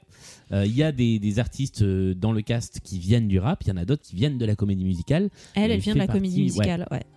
Et, par contre, euh, juste une petite référence française, puisqu'en même temps, c'est pour ça qu'on est là. Euh, je sais pas si vous serez d'accord avec moi, mais moi, ça me fait un peu penser à l'arrivée de Mélissa Mars euh, sur euh, Bim Bam Bim Boum Bim. En quoi Ouais, c'est des personnages de que- Frangine déjà. Bah, déjà, c'est les frangines. Ah oui. Et puis surtout, euh, elle arrive un peu toute seule dans une grande robe aussi. Euh, et puis le côté un peu électro aussi, parce que le début de la chanson est quand même très. euh, Oui, il y a plein de C'était, euh, petits c'est un bruits, truc ouais. genre euh, Remember That Night, un peu en électro et tout. Et, euh, et voilà, et en fait, je, je sais pas, moi, ça m'a fait penser à ça. Ok, pourquoi pas. Je... Mais c'est alors ce qui est en fait ce qui est terrible et ça me ça m'arrache la gueule de dire ça. hein, mais c'est que dès qu'on cite une ref à une comédie musicale française, on se rend compte à quel point Ça fait on n'est pas du tout sur Ouais, le même niveau. Ouais, ouais, c'est ce qu'on se disait tout à l'heure avec Ouais. Virginie, c'est c'est pas du tout. euh, Ça pique. c'est pas très sympa pour les comédies françaises. Après, de- euh, après c'est, on, est méchant parce qu'en fait, on, on- on fait des comparaisons. Pourquoi est-ce qu'on fait ces comparaisons-là? Parce qu'on pense aux, aux choses qui nous ont choqués et qui, qui nous ont euh, plus là. Mais euh, après, oui, on peut citer des comédies musicales qui ont une écriture très fine ou qui ont une grande fidélité à leur objet de départ. Euh, celle dont on n'a pas encore parlé, euh, de- dont qui on ne commence par un N. ouais, qui commence par Notre-Dame et qui finit de, par de Paris. Euh, Je vois la- pas ce que c'est. le- au niveau de l'écriture, euh, enfin, voilà, on parlait, euh, de la- du rapport à la précision, etc. Enfin, il y, y a des passages entiers de Notre-Dame de Paris qui sont des, parfois des citations presque verbatimes de Hugo, et ça passe crème. Et c'est magnifique de voir à quel point il a rendu hommage tout en modernisant le truc, etc. Donc, on peut trouver. Mais en fait, là, si ça attire notre œil, c'est que euh, déjà, peut-être, c'est des traditions différentes. Et puis, euh, euh, et, voilà, c'est des positionnements différents, des, ouais, voilà, des traditions différentes. Et puis, je voudrais quand même revenir sur un point euh, que, que faisait, auquel faisait référence Ambre. euh, qui n'est pas parmi nous ce soir, mais euh, qui, euh, qui tenait à. Que l'on salue. Ambre, si tu nous regardes. Voilà, Ambre, si tu nous regardes, mais qui disait un truc euh, qui était, euh, qui était euh, assez juste et qui, correspond à son, à son vécu. C'est qu'en fait, ce qu'elle ce qu'elle disait, c'est que la plus grosse différence, c'est qu'en France, la chanson raconte ce qui vient de se passer. Et aux États-Unis, dans la tradition américaine, la chanson fait plutôt avancer l'histoire. Alors, comme, comme elle n'est pas là, je vais pas pouvoir débattre, mais moi j'ai l'impression. J'avais ce cliché de la comédie musicale de Broadway où justement les chansons faisaient pas avancer l'histoire. Et j'ai l'impression que Hamilton fait un peu exception au sens où elle est entière. Enfin, c'est un récitatif, il n'y a, il y a pas de Mm. passage parlé. Parce que c'est Euh, historique aussi, je pense. Et ouais, parce qu'il y a énormément d'histoires à faire avancer. J'ai un peu ce, ce sentiment, moi, de, sur des trucs comme West Side Story, où finalement, euh, l'histoire, elle avance entre les chansons. Euh, mais peut-être que c'est que ma culture euh, des comédies musicales de Broadway est trop faible. Donc je vais me retirer délicatement et aller me mettre dans un coin de la pièce. Euh, dernier truc que je voulais aborder sur la, la place des femmes euh, et dans le spectacle et de ce que ça dit de leur place dans, dans l'histoire à ce moment-là. Moi, il y a une phrase que j'aime beaucoup dans euh, la, la première chanson. Dans Skylar laquelle- Sisters ouais, Hmm. euh, quand elle dit, euh, alors je sais plus exactement comment, enfin, je, je l'ai sous les yeux, mais je vais pas le dire en, en, en anglais, mais elle cite la déclaration qui dit que tous les hommes sont euh, We égaux. hold this truth to be self-evident that all men are created equal. Voilà. Et elle dit, euh, la prochaine fois que je croise euh, Jefferson, je lui dirai qu'il ajoute les femmes dans la suite. Oui, Et j'aime vrai. beaucoup ce- cette idée-là. How very Olympe de her. Voilà. Euh, on avance encore un peu. Là, c'est la fin du. C'est, c'est l'après-mariage. Donc, on revient euh, de ce flashback. Et euh, bah, c'est la fin de soirée. On retrouve cette chanson qu'on avait déjà passée, qu'on va peut-être repasser. Là, on peut peut-être l'écouter, l'écoute puisqu'on peu l'avait pas écouté tout Oui, à l'heure. The Story of Tonight. Et puis en plus, je préfère cette version un peu plus rythmée. I may not live to see our glory. I may not live to see our glory. But I've seen wonders great and small. I've seen wonders great and small. Cause if the Tomcat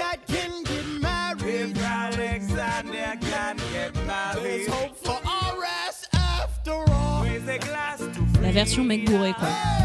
something you will never. Oh, ils étaient Enfin, déjà bien éméchés en fait, dans c'est la leur première. chanson de mec bourré, Ouais. quoi. Bah, c'est la chanson de fin de soirée. C'est la chanson de fin de soirée, c'est la chanson de la bromance, quoi. Il y, il y avait un truc que j'aimais bien dans la première, c'était le côté Hamilton qui parlait un peu de déjà de laisser une trace dans l'histoire Mm. et ses copains qui lui disent ouais bah, commençons par euh, refaire le monde euh, demain soir Ouais. et j'aimais bien ce côté là un peu de euh, avant de penser à l'histoire pense à demain. C'est ça. Avant de penser à l'histoire, pense à demain. Et euh, aussi, euh, pensons au moment où tout a commencé, en fait. On essaye de trouver le, le- le point de départ de tout. ouais Mais je trouve que ça ancre, enfin ça, ça s'ancre euh, véritablement dans nos quotidiens encore aujourd'hui en fait. C'est de, se de, de passer des soirées à refaire le monde euh, et à créer des projets etc. et à lancer des podcasts comme ça sur, euh, enfin tu vois. Mm. C'est- Sur un coup de c'est- tête. Mais c'est ça, mais parce qu'en fait tu te dis ah ouais mais trop marrant ce sujet, est-ce qu'on en ferait pas un podcast? Ou est-ce que ah trop marrant, je lancerais bien une entreprise là-dessus? Et je trouve que bon eux c'était autre chose, c'est une autre dimension, That's mais du coup c'est c'est quand même quelque chose qui Et- est encore ancré dans nos quotidiens quoi. Mais ce que tu dis est très juste parce que ça rejoint. C'est pour ça au, début de, de- de l'épisode, j'avais cité euh, la- l'historienne Joanne Freeman qui disait réfléchissez à quel point c'est vos euh, pères fondateurs euh, euh, mythiques et incroyables ou à quel point c'est des gens normaux. Et en fait, euh, là, je, je- je me demandais à quoi servait cette, euh, cette reprise anaphorique là, de, de Story of Tonight dans, dans la- dans- dans l'acte. et en fait, en t'écoutant, Amélie, je me dis que c'est vraiment ça. C'est une façon de nous, nous rappeler c'est des gens ordinaires. Parce que c'est ce qu'a voulu faire euh, Miranda, de dire c'est, c'est, ça aurait pu être vous. Et, euh, et de dire arrê- arrêtez de voir ça comme euh, non, mais c'est parce qu'en fait c'était des esprits spéciaux, c'est parce qu'ils étaient très nobles, c'est parce qu'ils étaient bien nés. Non, ça, pour, ça pourrait être vous. Et c'est à ça que sert aussi cette chanson. Ça peut être, ça peut être vous. C'est des là, là, ce qu'on est en train de voir sur scène, c'est c'est quatre, quatre gars sûrs qui sont en train de, de, de se finir à, de se finir à la bière. Et, et en même temps, ces mecs-là, ils ont fondé un pays. Et même quand le seul euh, personnage un peu, euh, un peu au-dessus de tout ça, euh, qui est Washington, va évoquer ce sujet-là, il va aussi l'évoquer euh, sur le mode euh, tu peux pas savoir ce que l'histoire retiendra de toi. Mm. Et je, trouve- je trouve ça hyper intéressant. Là, on arrive un peu sur le moment Aaron Burr, où on apprend qu'il a une relation, mais sauf que lui, il a une relation avec une femme mariée. mariée avec quelqu'un qui se bat avec les Anglais. Donc ça passe un peu parce qu'en fait, euh, c'est une relation adultérine, mais il, il, il pécho la meuf d'un anglais. Voilà. Donc ça va. Euh, et Hamilton lui dit mais vas-y, v- va avec elle. Come get it. Euh, et, et- et lui il dit bah non, je préfère attendre mon heure. C'est ça. C'est la profession de foi d'Aaron Wait Burr. for it. Et ça s'appelle Wait for It. côté Ed Sheeran un peu. hein. Un Ouais, peu. il, il- il I'm a in un love with côté, the shape of you. Il a un côté plus mélo. Theodosia writes me a letter every day. I'm keeping her bed warm while her husband is away. He's on the British side in Georgia. He's trying to keep the colonies in line. Well, he Si vous vous souvenez de la première apparition de Aaron Burr sur scène, le Aaron Burr Sir, ce sont les mêmes accords. C'est juste pas joué de la même manière, Mm. mais on retrouve ce thème-là. Le thème de Burr est beaucoup plus subtil que tous les autres, mais on le retrouve quasiment à chaque fois qu'il est sur scène. Bah, c'est que Burr, c'est celui qui se faufile, quoi. Ouais. Qui passe, euh, qui passe euh, sans, sans qu'on le remarque. euh, ouais. Sauf à un moment où son thème va devenir un petit peu différent quand il va prendre une autre dimension. On y reviendra. Euh, bon, bah, euh, moi, sans surprise, je suis simple. pas fan de cette chanson, mais j'aime bien ce qu'elle dit du personnage. J'aime bien ce qu'elle dit du personnage. J'ai pas grand chose à ajouter sur cette chanson, si ce n'est que c'est Usher qui la chante dans l'album concept. Et, et je, je sais, j'ai pas trop d'analyse à en faire, mais je la- moi je l'adore. Ouais, elle est bien. J'adore, en fait, j'adore Leslie Odom. Je trouve que c'est un, il, est magnifique comme interprète, je trouve. Mais vraiment, quand je dis Ed Sheeran, c'est que même, euh, tu sais, dans la douceur et tout, alors que pourtant, c'est pas du tout le personnage qu'on en fait. hein. Ça a pas l'air d'être un mec hyper doux. Il est plutôt genre un peu, euh, un peu sur ses gardes, un peu stratège, un peu, tu vois. Et là, en fait, euh, c'est. Ouais, c'est ça. Et là, en fait, on en fait un peu un mec euh, un peu emotional et, et genre, euh, bah, en fait, euh, la meuf, je vais l'attendre et, et I'm gonna wait for it, quoi, tu vois. Enfin, Ah, ce que je disais, c'est que euh, Aaron Burr, pour le coup, c'était un personnage presque le plus. euh, le plus à l'écoute des femmes. le moins consommateur, le plus à l'écoute des femmes de tous ces personnages qui nous sont présentés. C'était un, un lecteur de Mary Wollstonecraft, notamment. Bon, pas que ça dise que quoi que ce soit de ce- cette, euh, de cette chanson-là, mais. euh, mais en tout cas, euh, moi j'aime bien ce- cette chanson aussi parce que ça, ça lui donne un côté euh, attachant. Ouais. Alors que dès le début, on nous l'a posé comme le méchant puisque c'est lui qui tuait le héros.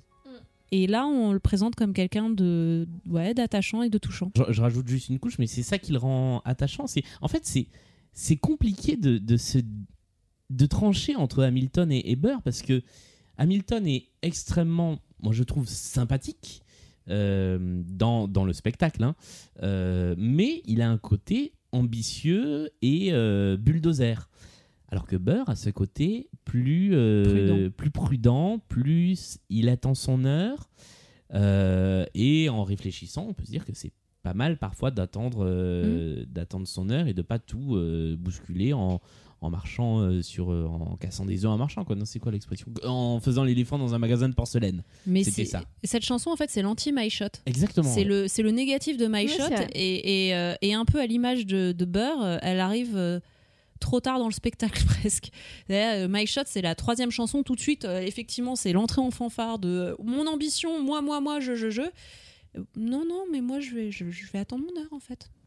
bah il sait qu'il pourra pas avoir le beurre et l'argent du beurre voilà vas-y Allez, ça c'est fait. Bonsoir. Et, euh, et en fait, ce qui est rigolo, c'est que même si c'est euh, un peu une chanson d'amour, etc., où il parle justement de sa relation adultérine, euh, il y a quand même euh, un petit passage sur, euh, sur Hamilton et euh, what it is like to be in, in his shoes.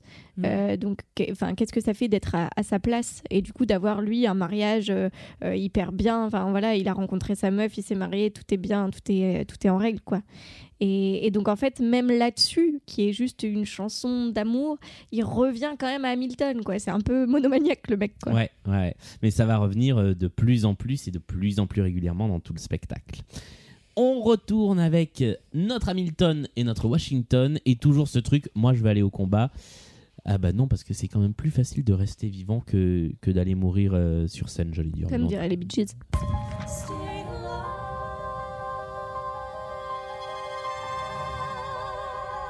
have never seen the general so despondent. I have taken over writing all his correspondence. Congress writes George attacked the British forces. I shoot back, we have resorted to eating our horses. Local merchants deny us equipment, assistance. They only take British money, so sing a song of sixpence. The cavalry's not coming. But sir, Alex, listen, there's only one way for Bon, us to euh, est-ce que quelqu'un a quelque chose à dire sur cette chanson? Là, on avance dans la narration Ouais. en fait. On avance dans la narration sur euh, c'est la guerre. euh, Euh, et c'est euh, c'est c'est de ça qu'on est censé parler parce que c'est la guerre d'indépendance quoi. Et, et ça nous introduit à un personnage qui va être là pendant les quelques chansons qui suivent, qui s'appelle euh, Lee. Je sais plus quel est son prénom. Ouais, Lee qui est euh, un- Charles. Ouais, Charles Lee. voilà. Euh, qui euh, va lui partir au combat, qui va planter complètement et qui va tout mettre sur le dos de Washington. C'est ça qui est le général un peu pleutre et euh, ça nous permet d'avoir le retour aussi de Lafayette. Et donc effectivement, ce euh, bah, il, il salit un peu la réputation de Washington. Hamilton ne le supporte pas et donc ça va dégénérer en, en duel. Sauf que c'est pas Hamilton qui se bat en duel parce que si j'ai bien suivi, hein, il n'en a pas le droit. Donc il va être le témoin. Euh, C'est ça de- parce qu'en ouais. fait comme il est le bras droit de Washington, s'il se retrouve en duel, euh, en fait il, expose Washington en faisant ça. Euh, les duels, c'est assez marrant parce que le duel c'est euh, c'est vraiment le truc très ancien régime aussi. hein. Enfin c'est les duels, c'est en fait en fait tu tu attaques en duel pour préserver ton honneur, mais pas tant pour tuer la personne en face que pour montrer que tu es, capable de mourir Ouais. toi pour pour plus tu tiens moins à la vie qu'à ton honneur.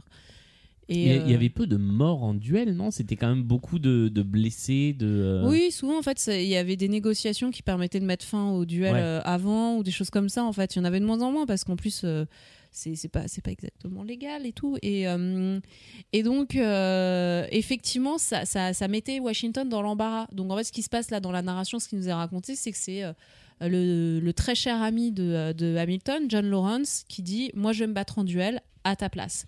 Alors, détail à la fois oui et non. Euh, c'est peut-être un épiphénomène dans l'histoire de la, de la guerre d'indépendance américaine, mais pour nous, c'est important parce que euh, le duel, c'est un motif, ça fait partie de ces fameux motifs récurrents et de ces motifs annonciateurs de la suite de l'histoire. Et en plus, là, on a un truc qui est posé, c'est le Ten Duel Commandments, qui est en plus un génial euh, rappel sur le hip-hop. Voilà. One, two, three, four, five, six, seven, eight, nine. It's the ten dual commandments. It's the ten dual commandments. Number one, the challenge demands satisfaction. If they apologize, no need for further action. Number two, if they don't, grab a friend, that's your second. Your lieutenant, when there's reckoning to be reckoned. number three. Bon, vous avez compris le concept, on va aller jusqu'à 10 et à 10, euh, ça tire ou ça tire pas si on a réussi à négocier avant. C'est ça. Et la chanson est une référence aux Ten Crack Commandments de, euh, de Notorious B.I.G. Euh, ce qui est pas mal, c'est qu'en fait, la plupart des références, c'est quand même beaucoup du rap new-yorkais. Hamilton est new-yorkais, tout comme Lin-Manuel Miranda, me semble-t-il, ou en tout cas, il était devenu new-yorkais euh, aussi. Je crois qu'il il a grandi dans, dans le Nord. En tout cas, voilà. Donc, la référence à Biggie Smalls, c'est rigolo. Et par ailleurs, en fait, c'était très drôle en lisant donc mes, mes fils Twitter d'historiens qui, qui s'éclataient sur, euh, sur euh, Hamilton. Euh, Il y a une historienne qui a écrit un livre, donc c'est celle que j'ai citée tout à l'heure déjà, euh, Joanne Freeman, qui a écrit Affairs of Honor, National Politics in the New Republic, et qui explique que ce- cette chanson est dérivée d'un chapitre de son livre. D'accord, carrément. Voilà. Et euh, de- justement parce que en fait, euh, ces recherches, elles, ont permis d'é- d'élaborer tout un protocole. Donc le fait d'expliquer que la plupart du temps, il y a personne qui tire vraiment, que le témoin se tourne pour pouvoir euh, nier avoir eu connaissance des faits. Euh, et, euh, et donc voilà, tous ces trucs-là, euh, c'est ce qu'elle explique dans son chapitre. Et lui, il l'a transformé en, euh, en un, une euh, un, un hommage aux Ten Commandments. Voilà. On va donc avoir. euh, eh bien. euh, qui est blessé dans ce duel Je sais plus. Bah, c'est J'ai- Charles. C'est John Lawrence qui est... Lawrence est blessé et Lee, je sais plus s'il est, bl- est blessé ou s'il meurt. Euh, Non, il Je- est blessé, je crois. Il est blessé aussi, ouais. Et, Euh, euh, ah, et Lawrence n'est pas blessé, t'as raison. C'est c'est que Lee qui est blessé, c'est Je ça crois que c'est que Lee. Là où c'est intéressant, c'est que les deux témoins, c'est euh, Hamilton et Burr. Encore eux. Euh, et évidemment, euh, quand Washington l'apprend, il n'est pas content. Il convoque euh, Hamilton. J'ai j'ai du mal hein, à retrouver Hamilton. On fou. aurait dû en faire le titre. Bah ouais, ça devrait être le titre. Ça aurait été plus simple. Euh, il convoque Hamilton pour lui dire, euh, bah, pour lui dire que c'est pas bien. Euh, ça, ça peut être intéressant d'écouter cette chanson-là. Meet me inside. Lee, do you yield? Shot him in the side, yes, he yields. I'm satisfied.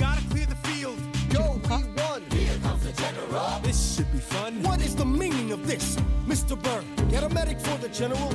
Yes, sir. Lee, you will never agree with me, but believe me, these young men don't speak for me.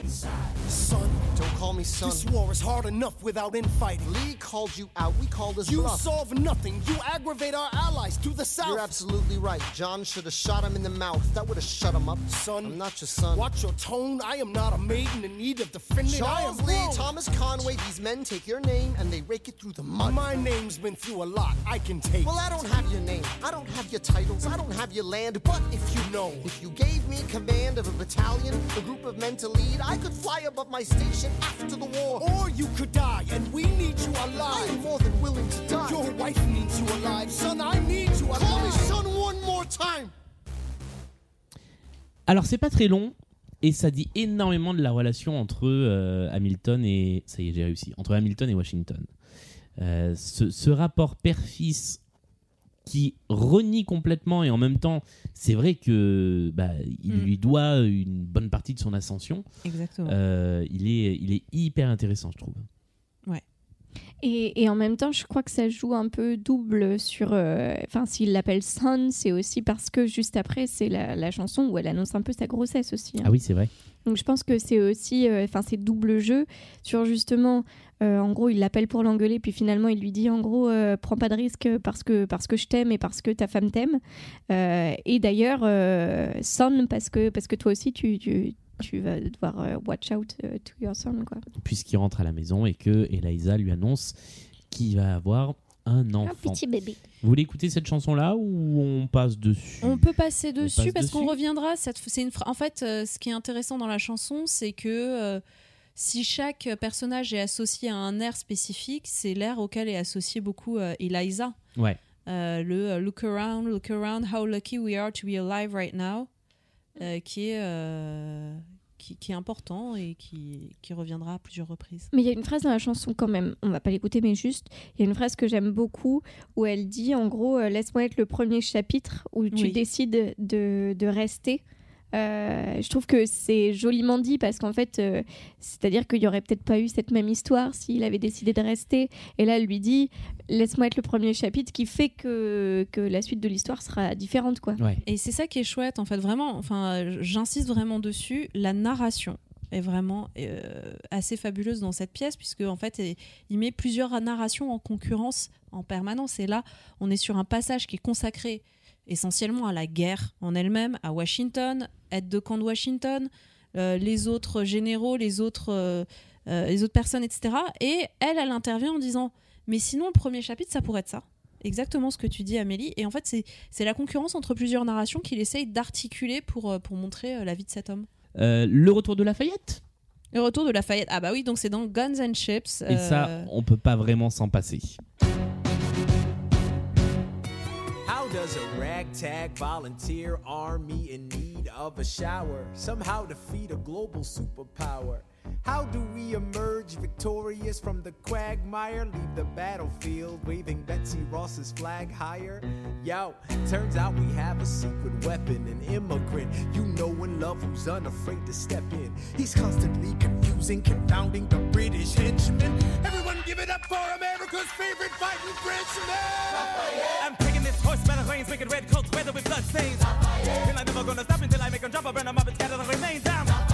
Watch me engaging them, escaping them, and rating them out. I go to France for more fun. I come back with more guns. Alors, je tiens à dire un truc, c'est euh, les- euh, David Dix est le seul personnage qui a toujours un cœur qui, euh, qui l'annonce. euh, Ah oui, c'est vrai. Ouais. Puisque dans l'acte 2, c'est pareil. Euh, 200 mots par minute. Voilà Ouais. le Il- rythme de cette chanson. Il bat euh, René, René Elise Goldsberry, mais euh, de Ouais. je crois, en plus, mais il la bat. Euh, la moyenne du spectacle, c'est en fait c'était surtout pour ça, pour la prouesse, euh, l'autre prouesse euh, technique rap du, du spectacle. Euh, 144 mots par minute, c'est la moyenne du spectacle. Ouais. Si ça se jouait au rythme normal d'un spectacle Genre de Broadway, 6 heures, ça durerait comme ça. 6 heures. Ouais.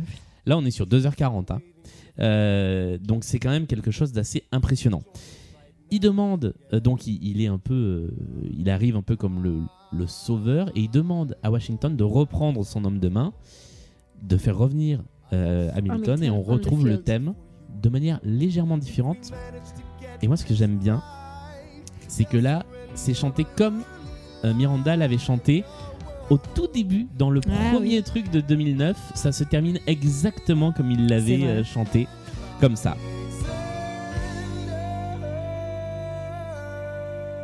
Et ça, ça fait partie des trucs qui, je trouve, nous ramènent vraiment à la comédie musicale. quoi. Oui. Euh, on continue On continue à avancer Oui, avançons. Euh, y a- on arrive vers un des mouvements de bravoure de l'histoire américaine, mais aussi euh, du spectacle quand même, la La bataille. The Battle of Yorktown. Yorktown. Il y a une chanson entre-temps qui s'appelle History Has Its Eyes on You. Est-ce que... On- je pense qu'on reviendra sur Ouais. ce motif parce que c'est beaucoup, ça revient de manière Ça récurrente revient souvent. et qu'il faut qu'on avance. La bataille de Yorktown.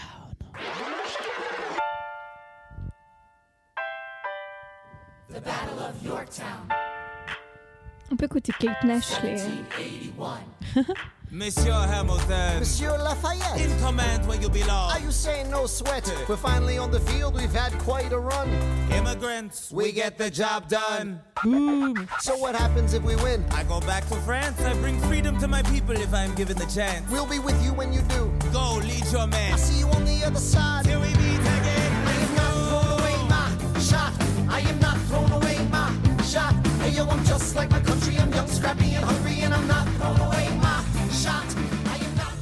que j'aime ce morceau.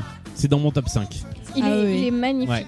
Vraiment, euh, c'est c'est une prouesse et je trouve qu'il y a plein de, il y a, il y a plein de, de punchlines dans cette. Ouais. euh, Ah bah Déjà, ouais. il y a une énorme référence, référence à, à Lose Yourself de Oui, Eminem euh, quand il dit euh, we, we have one shot Ouais. to live another day. Voilà, if, c'est you, ça. if you got one shot, one opportunity.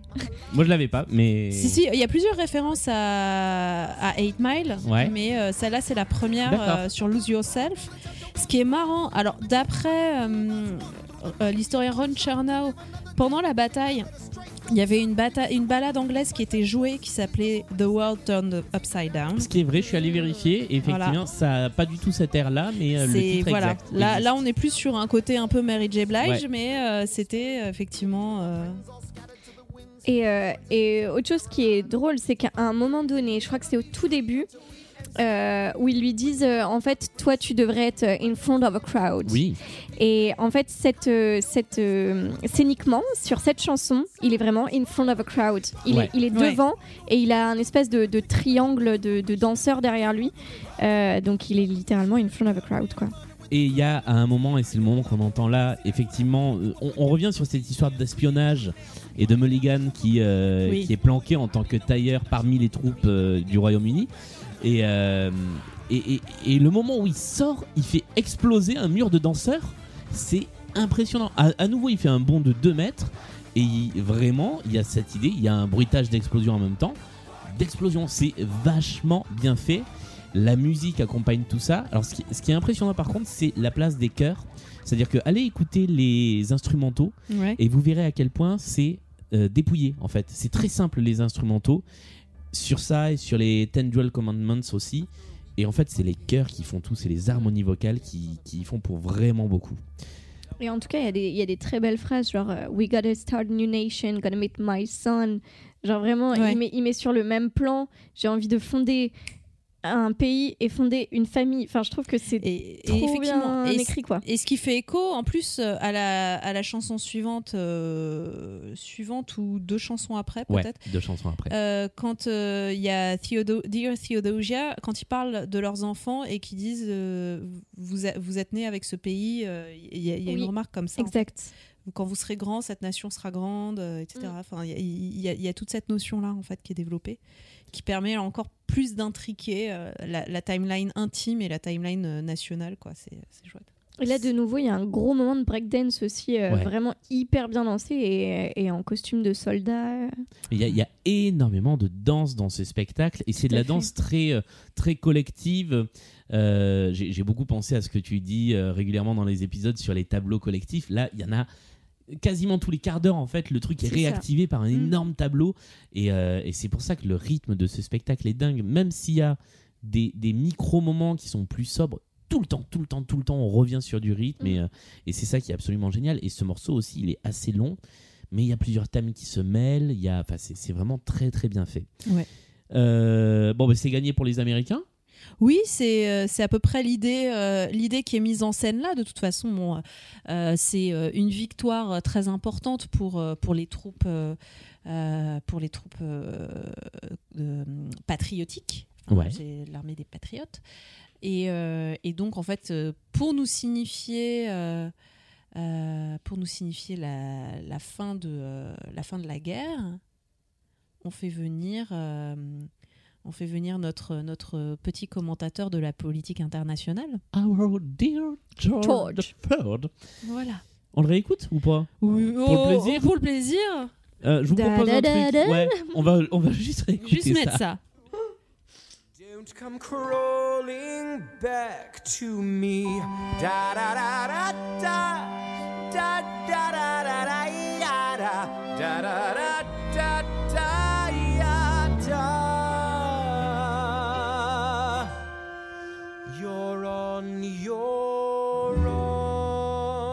own. Puisque maintenant, c'est un peu ça l'idée. Démerdez-vous. C'est un peu le Michael Bublé de l'époque en fait. hein. Et en fait, ça rejoint ce que donc ce qu'a dit Ambre. hein, ça fait avancer l'histoire puisque effectivement, il pose tout de suite un truc. C'est un démerden zizich, deux, euh, deux.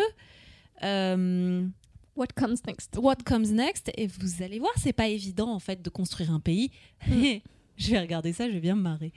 et euh, et c'est clairement ce qui s'annonce. Hein, c'est euh, va falloir, va falloir construire maintenant votre pays. euh, et et- et c'est l'objet de l'acte 2. Mais avant d'en venir à un acte 2, on essaye un petit peu de faire un, un retour réflexif sur tout ce qu'on a vécu, sur Et avant de construire un pays, de construire des familles. Sur- oui. voilà. Si, non, mais juste pour revenir sur, sur l'aspect Yamin Dibesque qu'on disait, euh, enfin l'aspect un peu grotesque, un peu, euh, un peu gros trait. Euh, Il y, a, y, a y a des petites perles qui, qui, se, qui sont cachées. Genre, à un moment, il dit I am so blue. Donc, Ah oui, en anglais, c'est, je me déprimée, sens euh, me ouais, déprime. pas bien, ça, ça me déprime. I am so blue. Et là, les lumières passent au bleu. Ah oui. Genre, vraiment, c'est, bête et méchant, euh, il- mais c'est drôle. Sur scène Ouais, pour déclencher la lumière bleue, ouais. Exactement, c'est drôle. C'est c'est vraiment clownesque. Euh, eh ben on va écouter la chanson suivante parce que je crois que ça fait partie des chansons préférées des fans d'Hamilton et que du coup il faut bien la mettre et que, Et elle que toi, elle t'emmerde, donc vous aurez compris que c'est une chanson plutôt douce que leur chanter leur maman. Je suis si prévisible que ça. Ouais, je l'aime beaucoup cette chanson en plus.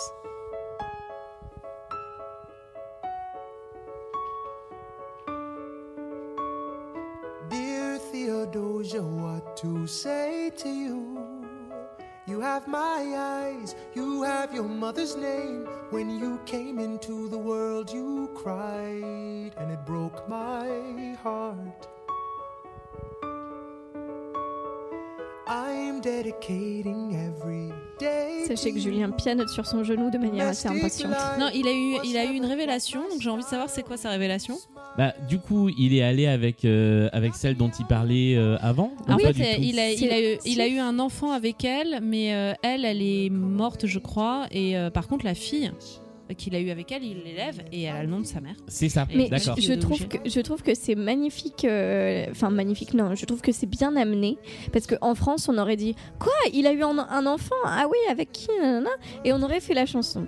Et là, on a quand même des noms dits, mais on le comprend dans le texte Ouais. puisqu'il dit euh, tu, tu as le prénom de ta maman, etc. Et justement, on savait que c'était Théodosia C'est avant. c'est ça que je viens de percuter. Ah bah voilà. Mais donc euh, oui, effectivement, faut être un peu, enfin, faut connaître l'anglais. Mais en Oh, tout ça cas, va. non, non, mais non, non, c'était pas un fic. Non, non, mais je veux dire, faut, faut comprendre pour euh, effectivement, sinon tu comprends pas. Mais n'empêche que euh, je trouve que c'est bien amené et qu'on n'en fait pas un truc en mode euh, ah regarde, il a une fille. euh, non, non, non. Et j'aime bien ce passage parce que c'est le moment où tu as Lin-Manuel Miranda qui embraye sur. euh, cette fois-ci, pour une fois, c'est pas, c'est pas Hamilton qui donne le ton, c'est Aaron Burr. Et, euh, et euh, Hamilton prend le pas sur lui et essaye de se mettre dans un registre qui est pas le sien. Ouais. Celui du père de famille un peu tendre. Il sort un peu de sa zone de confort, mais en fait, c'est assez touchant justement d'entendre la voix de Lin-Manuel Miranda là-dessus. Ouais, c'est pas mal. Et. J'aime bien ce miroir, moi. C'est c'est le seul truc que j'aime bien dans la chanson, c'est cette composition en miroir. Et très simple, hein, la scéno, euh, ils sont juste deux chaises, euh, deux carrés de lumière et basta quoi. Et c'est chouette parce que c'est un petit côté full circle, c'est-à-dire que le- la- l'acte s'ouvre sur les deux qui essayent de trouver leur point commun et qui voient tout de suite leur divergence. Ah, euh, you're an orphan, I'm an orphan too, et tout. Et puis tout de suite, euh, non, non, mais en fait, il faudrait que tu parles moins et que, euh, que tu souris un peu plus, hein, parce que là, t'es un, peu- t'es un peu gênant. Et on a tout un spectacle euh, qui vient de se dérouler qui montre leur divergence et qui les montre en train de prendre leur distance, leur distance, leur distance. Et là, sur cette fin, euh, ce qui les rapproche de nouveau, Mon père n'était pas, euh, n'était pas dans, la, dans la partie, moi non plus. Euh, on vient de devenir père, nous. Il y en a un qui On est sera pas- de la partie. Voilà, on sera de la partie. Après, on pourrait dire toujours celui qui réussit et celui qui échoue, hein, parce qu'il y en a un qui est père d'une petite fille et l'autre qui est père d'un fils. Mais, euh, mais donc voilà, donc euh, ils sont tous les deux devenus euh, jeunes parents. Burr de Theodosia et, et Hamilton de Philip. Et il se rapproche pour un peu plus s'éloigner dès la chanson suivante, Exactement. qui s'appelle. Alors, Non, il y a, il y a d'abord une, dernière reprise de Story of Tonight. La, chanson de la bromance. de la bromance de ces gens qui sont des gens ordinaires qui ont fait la guerre et qui ont gagné une guerre. Euh, donc, The Story of Tonight. The Story of Tonight reprend. Et une troisième reprise qui ne s'appelle plus The Story of Tonight, but Tomorrow There'll Be More of Us.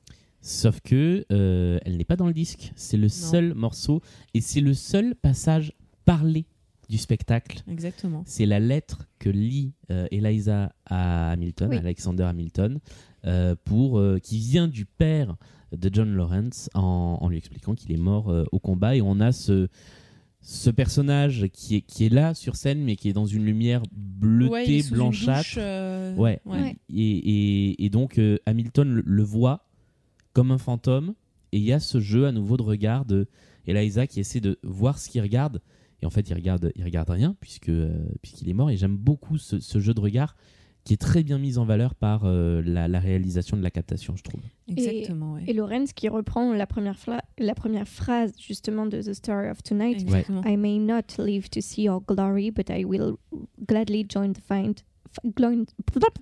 Ah bah, y a will pas que moi qui me gladly plante sur l'anglais. Join the fight, pardon. Euh, soit euh, je, je ne pourrais peut-être pas vivre jusqu'à voir notre, euh, la- voilà, l'accomplissement de ce qu'on fait, mais en tout cas, je, je serais ravie de, de joindre le, combat. d'avoir participé au combat et et un peu alors ça annonce l'épisode suivant euh, où on parlera de l'acte 2 mais effectivement le personnage joué par cet acteur Anthony Ramos meurt dans les deux actes et euh, à chaque fois il a une mort un peu inutile et là Ouais. en fait on nous présente sa mort comme inutile parce qu'on annonce qu'il est mort pendant un combat mais après euh, après la signature euh, des traités euh, ou après la capitulation, je sais plus après quoi, mais en tout cas sa mort est un petit peu inutile et euh, ce qui est chouette, c'est que ça donne vraiment le sens à cette chanson euh, de euh, qui était au départ une chanson de beuverie, mais euh, le Tomorrow There'll Be More of Us, c'est que euh, la révolution commence en fait. Mm. Et, euh, et que ce soit associé à ce personnage de John Lawrence, c'est important, je pense, pour, euh, pour Lin-Manuel Miranda, puisque John Lawrence, c'était le personnage crypto qu'il voulait un peu abolitionniste ou en tout cas qu'il voulait euh, qu'il voyait comme proposant une réflexion sur euh, l'institution esclavagiste. Donc il y avait un petit peu de sens à tout ça Et, et juste, euh, du coup, il dit, il dit justement, il attribue ce rêve euh, d'un bataillon euh, de, de 3000 soldats noirs. Oui. Euh, il l'attribue justement à Lorenz. Est-ce que euh, historiquement, c'est ça? Ah oui c'était son projet alors qui n'a pas qui n'a pas abouti mais c'était son projet. voilà Euh, de d'es- d'esclaves affranchis en fait c'est ça Euh, non non non mais euh, après quand je dis crypto abolitionniste c'est juste parce qu'en fait euh, ce qu'on a pu reprocher à Lin Manuel Miranda, c'est d'avoir en fait un petit peu tordu le bâton vers un sens. euh, ça en fait presque des, Mm. des militants abolitionnistes avant l'heure, ce qui n'était pas forcément. Ça ne veut pas dire qu'ils n'étaient pas critiques vis-à-vis de l'esclavage. Et dans le cas de John Lawrence, il voulait vraiment créer ce bataillon euh, de- d'esclaves affranchis. Et, euh, et c'était quelque chose de- d'important. Cela dit, pas le temps pour l'émotion, puisqu'on passe très très très très vite à la chanson qui suit. Alors que d'ailleurs, sur la mort dans le deuxième acte, on aura un long moment d'émotion qui suivra. Et c'est justement peut-être ça aussi qui Ouais. permet de, de donner de l'importance du poids à la mort du deuxième acte Ouais. par rapport à celle-ci. Euh, puisque là, immédiatement, on bascule sur autre chose et qui est une sorte de retour à la vie normale après, euh, après la guerre. After the war, I went back to New York. After the war, I went back to New York. I finished up my studies and I practiced law. I practiced law, Burr worked next door. Even though we started at the very same time, Alexander Hamilton began to climb. Petit point narration. Qu'est-ce qu'ils font à ce moment-là? Ils se Ils mettent. creusent la rivalité en allant Bah ouais. tous les deux à la fac de droit et en bossant tous les deux comme juristes. Ça, ils ont des formations d'avocats et, euh, et donc euh, ils développent leur carrière. Et ce qu'on nous explique, c'est que euh, Hamilton gravit les échelons beaucoup plus vite que Aaron Burr. Et c'est Aaron Burr qui nous explique ça en nous disant que, comment l'expliquer Le mec travaille sans relâche, jamais, jamais il s'arrête. Non-stop, c'est le, titre de la chanson. ouais. Mais c'est accompagné très vite d'un commentaire par Aaron Burr qui euh, revient vers le côté euh, personnalité un peu irritante. Pourquoi tu étais toujours en- à penser que tu es le plus intelligent Dans que, la euh. Pourquoi tu parles plus fort que les autres Pourquoi t'en fais toujours plus que les autres euh, Etc. Et euh, Soon your ambition will be your doom. Un jour, euh, ça te perdra. Alors que à un moment d'ailleurs, Hamilton lui propose, lui, lui tend la main en lui disant j'ai besoin de toi parce que t'es meilleur avocat que moi pour défendre la Constitution. Et Burr refuse euh, de, de, de répondre à cette main tendue. Euh, alors est-ce que c'est par, euh, par orgueil ou est-ce que c'est parce que justement il refuse encore de vraiment euh, s'engager, de montrer ses convictions? D'ailleurs, il, il lui fait la réflexion, Hamilton. Ouais, il, lui dit T'as gagné la guerre, donc Qu'est-ce pourquoi que t'as- qu'est-ce que à perdre maintenant? C'est ça. Mm. Et puis il lui dit pour une fois porte tes combats. Et là, c'est vraiment purement narratif parce que en gros, euh, qu'est-ce qui est raconté comme ce- pendant ce moment-là qui, euh, moi, c'est un de mes passages préférés du spectacle. Je trouve que c'est la, la plus belle fin d'acte que j'ai vue. euh, J'adore. Attends, sur l'échelle de fatalité dans Notre-Dame de Sur Paris. l'échelle de fatalité, c'est dur de le dire, mais je le préfère à fatalité. Ah ouais Ah, j'adore cette fin-là, quoi. Mais j'ai vraiment une passion déviante pour Leslie Odom, hein, je pense que ça doit jouer. En fait, qu'est-ce qui se passe à ce moment-là? En fait, dans l'histoire américaine, la... à la fin de la guerre, euh, les États-Unis ont déjà déclaré leur indépendance, se sont dotés d'un gouvernement. Ce gouvernement, il marche pas trop trop parce qu'en fait, c'est une confédération d'États indépendants. Donc en fait, y a... les 13 colonies sont devenues 13 États indépendants qui ont un Sénat qui fonctionne vaguement, euh, pas, enfin un Sénat, un Congrès qui fonctionne pas très bien. Et euh, face à ces problèmes qui ne sont absolument pas détaillés là-dedans parce que c'est pas leur objet, face à ces problèmes, on se dit il faudrait concevoir un autre format de gouvernement.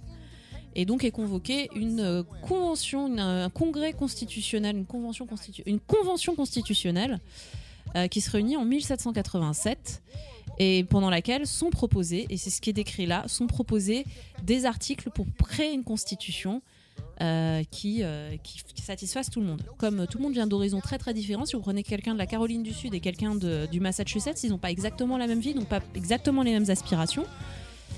Et euh, Hamilton fait partie d'un camp, c'est ceux qui veulent un pouvoir euh, central très fort, Ouais. pouvoir fédéral. Et donc, il rédige des articles pour vendre son gouvernement, son projet de gouvernement, les papiers du fédéraliste. Et il en rédige énormément. C'est ce que nous dit Et un petit passage euh, à la fin de la chanson. C'est que. 51. il- C'est ça. Ouais, il Sur engage. une en gros 80 euh, Federalist Papers, il en rédige euh, plus des deux tiers. Et effectivement, en fait, il a fait appel à d'autres gens pour rédiger avec lui. En fait, il n'a pas fait appel à Aaron Burr. Ouais. Il a fait appel à John Jay et à euh, James Madison. Euh, et euh, la Constitution considère que c'est c'est le le bébé de James Madison. Mais là, ça rajoutait quelque chose de dire que euh, il fait appel à Burr et que Burr refuse. C'est Mhm. intéressant sur la narration qu'il essaye de créer en fait. Ah, historiquement, c'est pas vrai. Non, ça c'est pas vrai, c'est une liberté qu'il a prise, mais c'est pas grave parce que c'est pas vérifiable et, euh, et à la limite pourquoi pas, on pourrait très bien s'imaginer qu'il lui aurait fait appel et que Burr aurait refusé. Ça sert l'histoire et c'est ça qui est intéressant en fait dans la façon qu'il a d'utiliser l'histoire, de dialoguer avec elle. Déjà sur le rapport aux, euh, aux minorités, à l'inclusivité de l'histoire, mais aussi les petites libertés qu'il prend. À chaque, chaque fois, il les prend dans des dans des moments C'est euh, pas si gênant en fait. non, voilà, c'est ça, c'est de dire euh, bon bah. pff, euh, on s'en fout de savoir que Aaron Burr a, a- a- a eu une proposition qu'il aurait refusée. Soit il lui a eu la proposition qu'il a refusée, soit il l'a pas eu du tout, et euh, ça changerait en résultat final. Donc, euh, mais par contre, ça ajoute à la narration. Euh, Et par contre, ouais. juste réflexe de comédienne, je ne sais pas si Julien, ça t'a fait ça. Quand je l'ai vu arriver avec euh, un costume vert, je me suis dit, oh, Ouais, pareil. costume fait la vert même sur scène Ouais. Sauf c'est fait, les bah, costumes maudits, ça, non les... bah oui, mais sauf que enfin, ça vient de Molière, donc en fait, je pense que Ah oui. eux, euh, en Amérique. Bah oui, parce que Eliza, elle porte une robe verte dès le début. Cela ouais, dit, mais elle est un, un peu plus bleutée. Ouais. Là, il est c'est vraiment vert vert-vert, quoi, tu vois. euh, cela dit, dans Autant on emporte le vent, je me suis fait la remarque après coup, je crois qu'on en a pas parlé, mais la robe de Scarlett, qui est la robe du film, elle est verte quand elle taille sa robe Ah dans les oui, oui, rideaux. c'est c'est Ah un oui, très oui, beau vert c'est vrai, émeraude. hein. C'est vrai. Mais c'est vrai que les rideaux dans, dans le film, euh, dans le film sont un très- de ce très beau vert, euh, de velours vert émeraude. Alors peut-être que justement c'est pas une tradition américaine, mais que donc du coup ça leur a coûté dans autant n'emporte le vent euh, de garder, de garder euh, ça parce que ouais, c'est quand bah, même. J'imagine. Euh, Parce que je, je moi, me suis là, fait la remarque, Je, je me suis dit, oh là là D'ailleurs, je l'ai noté et c'est maintenant qu'on en parle que je me dis, bah non, mais Amélie, en fait, euh, ça n'a pas passé outre-Atlantique, ça. C'est mais- la vignette du spectacle, je crois, sur, euh, sur Disney+. C'est euh, il, est, euh, il est en, reding, en redingote Ah, verte. Possible. Euh, moi, il y a deux trucs qui me font beaucoup rire dans sa façon de jouer. C'est euh, quand il dit euh, j'ai été pris comme représentant à la, à la convention. Ah oui. Il le dit. Il est tout content il est comme tout un gamin. Quoi. Et pareil, quand euh, un peu plus tard. euh, Treasury of State. Ouais. Et Ouais. qui lui dit euh, Treasury, il fait Ok. Ouais. Et, et c'est bien aussi sur, la, sur la- le positionnement du personnage, c'est qu'on voit que son, son adrénaline, il la tient pas du tout. À côté de ça, juste avant, il y a, euh, il y a Eliza euh, qui, est, euh, qui est en mode look around, look around. Il en a rien à foutre. Et, il lui ré- et en fait, c'est génial. Ça va avec le, le fait qu'il lui répète sa phrase à elle. Quand il lui dit How lucky we are to be alive Ouais. right now. Et ça a changé de sens. Parce que quand Eliza dit How lucky we are to be alive, c'est on a de la chance d'être toujours vivant. Parce que c'est la guerre. Et lui, il lui dit, mais t'imagines la chance qu'on a de vivre cette période-là, là, maintenant? Et, euh, et il a changé le sens de la phrase. Et on voit que so- son... Voilà, ses endorphines, il les a, euh, il les a quand il, quand il a l'exercice du pouvoir et certainement pas quand il est avec sa famille et que le first chapter, c'est pas avec Eli- Eliza qui veut l'écrire, quoi. C'est ça. On arrive à la fin de ce premier acte. Est-ce que vous avez des choses à rajouter? Je vous propose qu'on qu'on termine l'épisode sur le final de l'acte qu'on va écouter parce qu'il est bien. Oui, magnifique, c'est un beau Euh, medley. Est-ce que vous avez quelque chose à, à ajouter avant ça et avant notre, notre petite pause et, et le deuxième épisode? Ah bah moi, ça va, je crois que j'ai tout dit, c'est merveilleux. Eh ben, on va, on va se quitter pour cette fois-ci. On se retrouve euh, ah bah, dans, pour nous dans quelques instants, pour vous dans a priori quelques jours pour la deuxième partie sur le deuxième acte de Hamilton. Alexander, I have to leave. Alexander, Look around, look around at how lucky we are to be alive right now. helpless. They are asking me to leave. Look around,